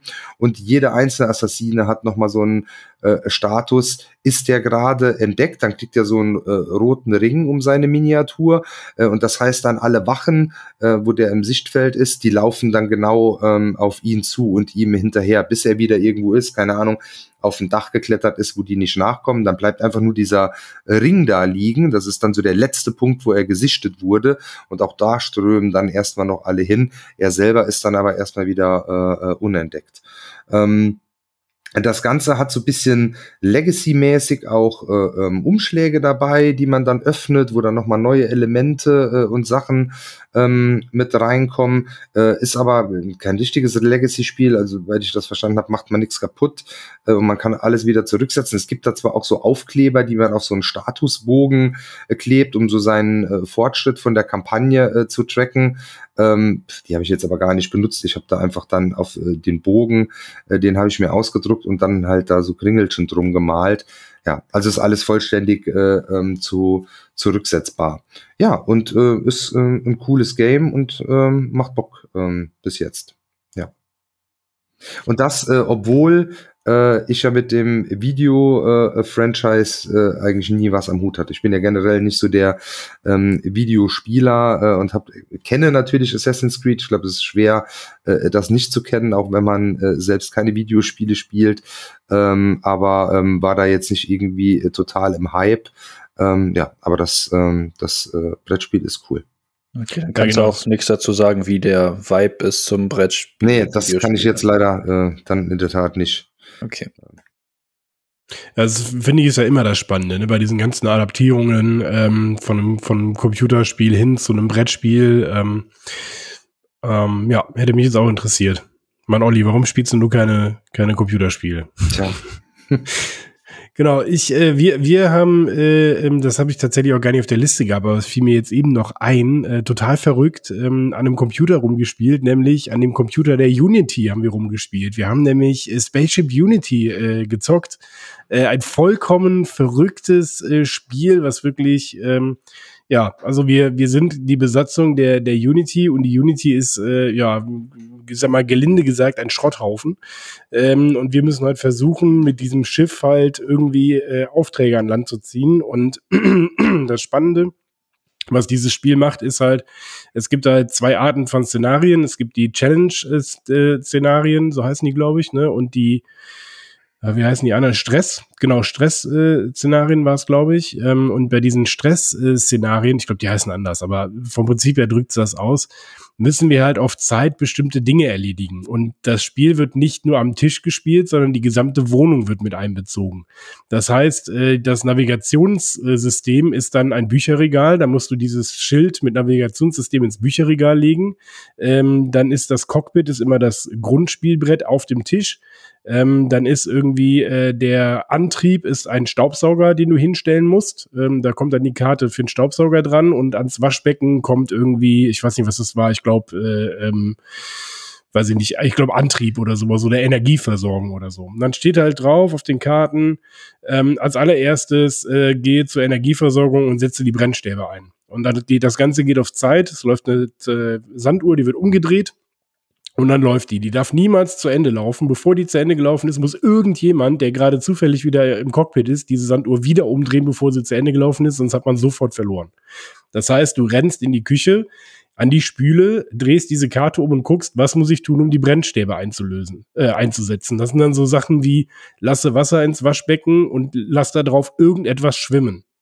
So, und dann suchst du also in der Küche irgendwas, lässt da Wasser reinlaufen, suchst irgendwas, um die Dinger schwimmen zu lassen. Dann rennst du wieder zurück, sagst, habe ich erledigt. Dann wird die nächste Karte aufgedeckt. Ja, was müssen wir denn jetzt machen? Ja, Koordinaten eingeben. Dann musst du zum Bücherregal rennen oder irgendjemand und dann musst du drei Bücher aufschlagen. Das erste Buch auf Seite 210, das dritte Buch auf Seite 308, das äh, zweite Buch auf Seite 107 und musst die dann so offen hinlegen. Und dann können die ganze Zeit irgendwelche Störungen an den Systemen auftreten. Am Anfang sind alle Systeme äh, gestört. Dann musst du erstmal Störung beheben auslösen. Das ist dann wieder irgendwas anderes, was du machen musst. Und du rennst wirklich wie bescheuert durch die Wohnung von A nach B und brüllst. Ich habe die Brennsträbe eingesetzt und aus der anderen Ecke kommt, ich habe die Navigation hier gemacht und der Typ am Cockpit, okay, alles klar, jetzt müssen wir das machen. Also wirklich, äh, ja, richtig, richtig schönes Ding, was Pegasus da hingesetzt hat. Ähm, es gibt fünf Folgen in dem Grundspiel. Ähm, jede Folge hat mehrere Kapitel, die du dann spielst, und das sind eben diese äh, ja, Stress-Szenarien oder Challenge-Szenarien. Wir haben jetzt allerdings nur so ein Stress-Szenario gespielt. Ähm, zu dem anderen kann ich noch nicht viel sagen.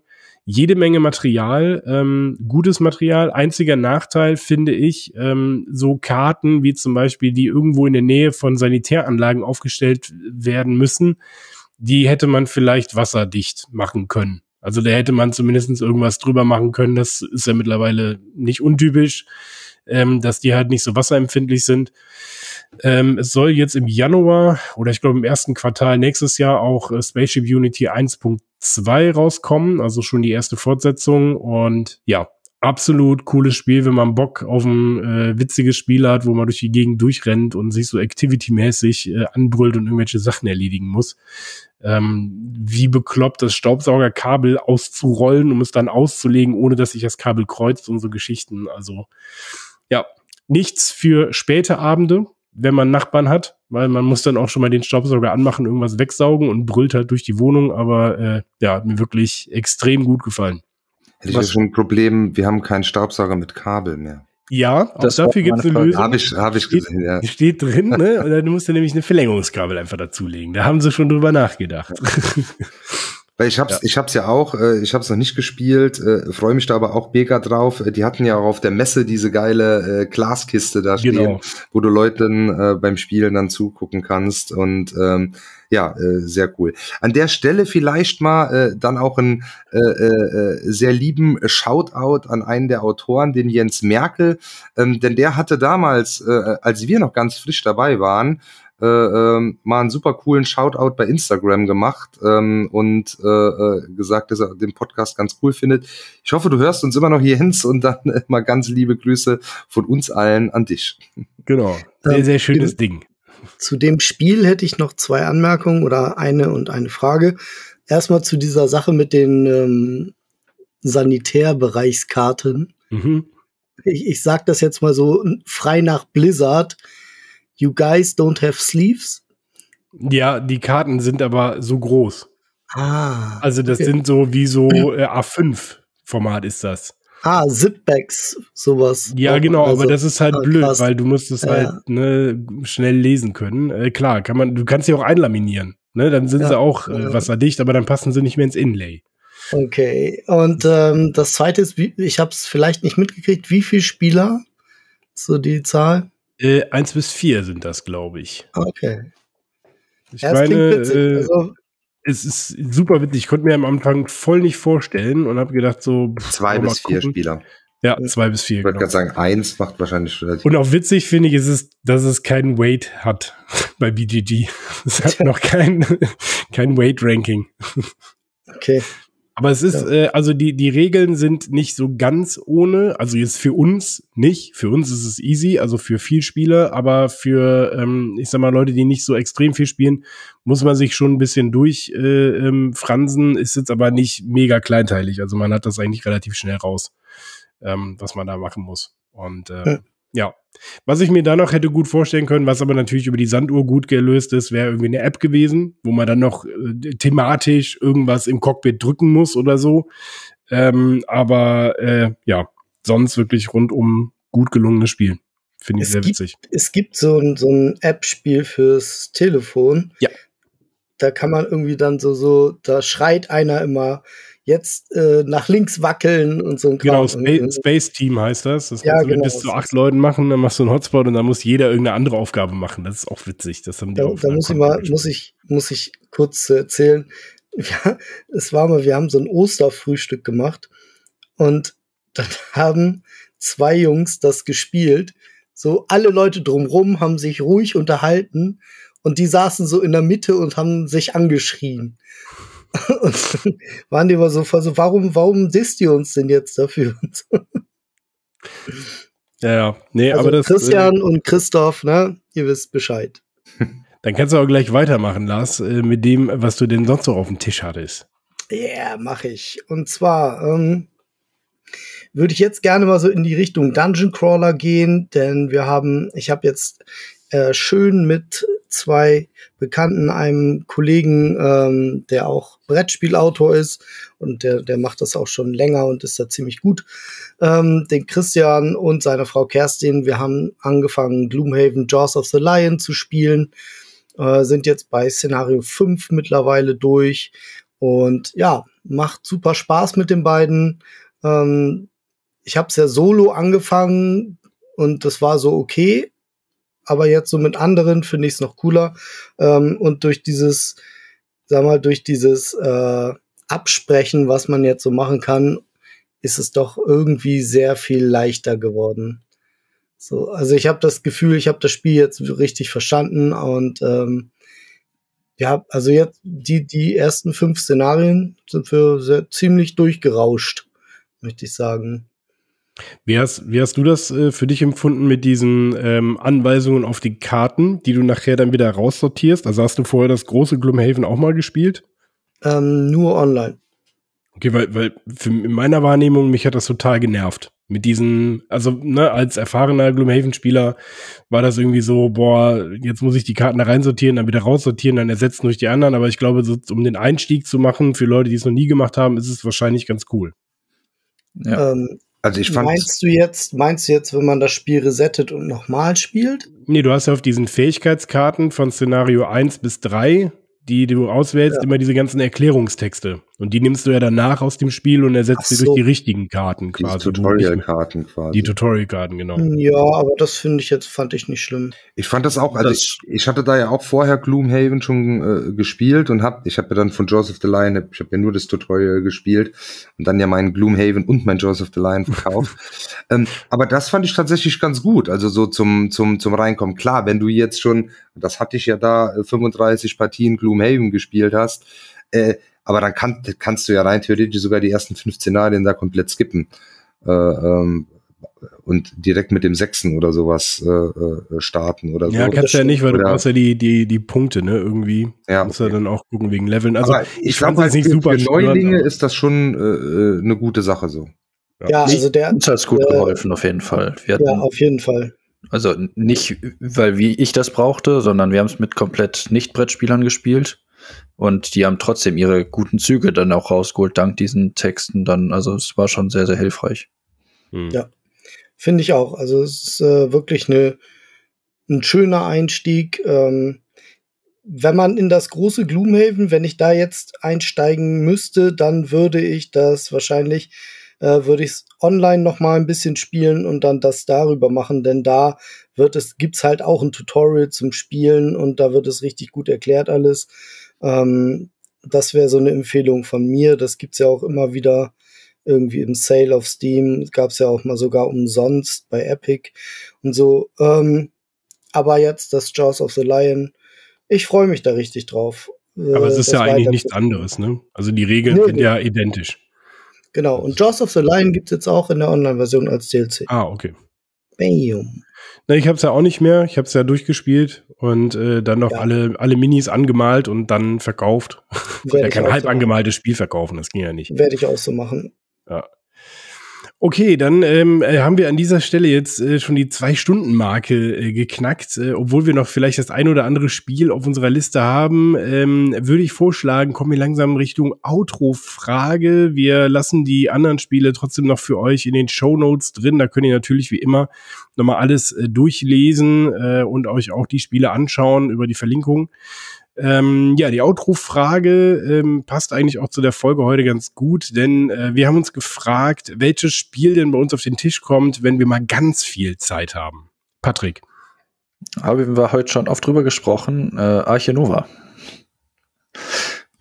Ja, kurz knapp. Arche Nova. Ist lange, braucht tatsächlich auch mal seine drei, vier Stunden. Ja. Der Olli.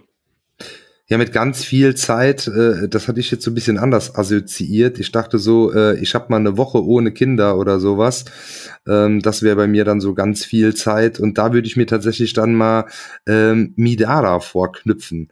Ähm, da ja, da habe ich ja schon mal so ein bisschen gestartet, dann wieder aufgehört. Das ist alles auch ein bisschen äh, schwierig so unter der Woche. Dann ist meistens irgendwie acht, bis die Kids im Bett sind. Äh, das baust du dann nicht mal so schnell auf und äh, äh, spielst geschmeidig ein bisschen und dann packst du es wieder weg. Und da würde ich mich echt ganz gerne mal so eine, eine, eine Woche wegbuddeln mit zwei, drei Kumpels äh, und da am Stück ähm, das mal irgendwie so durchballern. Da hätte ich Bock drauf. Das hatte ich jetzt so mit ganz viel Zeit assoziiert. ja.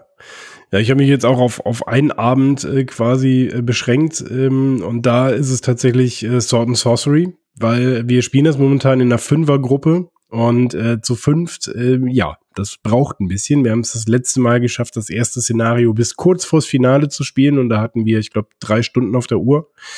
Ähm, und da kommt noch ein bisschen was hinten dran. Also ich sag mal, da sitzt man schon so vier bis fünf Stunden sitzt man da in einem Szenario. Ähm, besonders wenn man auch hin und wieder nochmal ins Regelheft schauen muss. Ähm, das ist ja Das muss man doch bei Sword Sorcery nicht, oder? Ja, nein, es ist äh, entspannt. Zwei, zwei, drei Seiten Regelchen hat das Spiel und dann kann man aber auch gleich loslegen. Gibt Ja, ein tolles äh, Intro-Tutorial-Szenario, wo man alles lernt und dann kannst du direkt starten. Brauchst keine wochenlange Regelkunde für ein 80-seitiges Regelwerk, das ist Quatsch.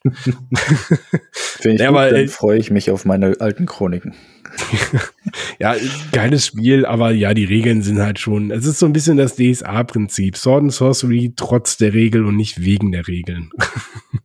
ja, es ist, äh, es ist ein bisschen kleinteilig, aber es lohnt sich. Finde ich, es ist ein Boah. großartiges Spiel. Geile Überleitung mit dem DSA. So. Denn tatsächlich würde ich, äh, wenn ich richtig viel Zeit hätte mit Freunden, dann würde ich irgendein Pen and Paper spielen wollen. Und ähm, da fällt mir jetzt zum Beispiel gerade ein, würde ich gerne das No Return von dem von Manifest Games mal spielen. Und da sei Oh yeah. der Alex und der Patrick sind da auch am Start.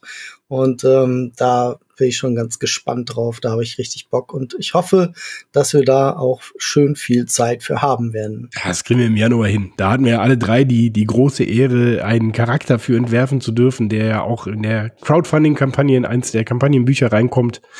Ähm, ja, an der Stelle viele, viele Grüße an den lieben Manni.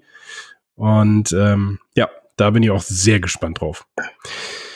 Gut, dann würde ich sagen, haben wir es geschafft und das alles ohne, ohne unser Enkerpony. Das, ähm, der musste sich, äh, Dirk musste sich leider einmal kurz verabschieden zwischendrin. Ähm, so ist es manchmal. Ähm, wir hoffen, wir haben das trotzdem hier gut bis zum Ende hingekriegt. Wenn wir blaue Flecke haben nächste Woche, dann wissen wir, dass wir Genau. schlecht waren. genau. Und dann, äh, ja. Überleitungen waren auf jeden Fall noch nie so gut wie heute. Ach, vielen Dank. Ich habe mir auch wirklich Mühe gegeben. Er war stets bemüht, auf jeden Fall. Er war stets bemüht, im Rahmen seiner Möglichkeiten den Anforderungen zu entsprechen. genau. Gut, wir wollen das hier nicht unnötig in die Länge ziehen. Äh, ihr lieben Leute da draußen, wir freuen uns wieder über ganz, ganz viel Feedback. Was kam bei euch so auf den Tisch? Äh, was sagt ihr zu den Dingen, die wir so gespielt haben? Schreibt uns in unseren tollen Discord, auf dem ihr bestimmt schon seid, oder schreibt uns bei Instagram unter die Posts. Wir freuen uns über jedes Feedback und sagen an dieser Stelle Tschüss und bis zum nächsten Mal. Ciao, ciao. Ciao, ciao. Ciao, bye bye. Vielen Dank fürs Zuhören und schön, dass ihr dabei wart. Wir hören uns hoffentlich bald wieder und bis dahin lasst uns doch einen Kommentar da, schreibt eine E-Mail oder schickt eine Postkarte mit euren Fragen, Wünschen und Anregungen. Gerne bewertet uns auch bei Apple Podcasts. Wir freuen uns über jedes Feedback. Tschüss und bis bald, eure Boardgame.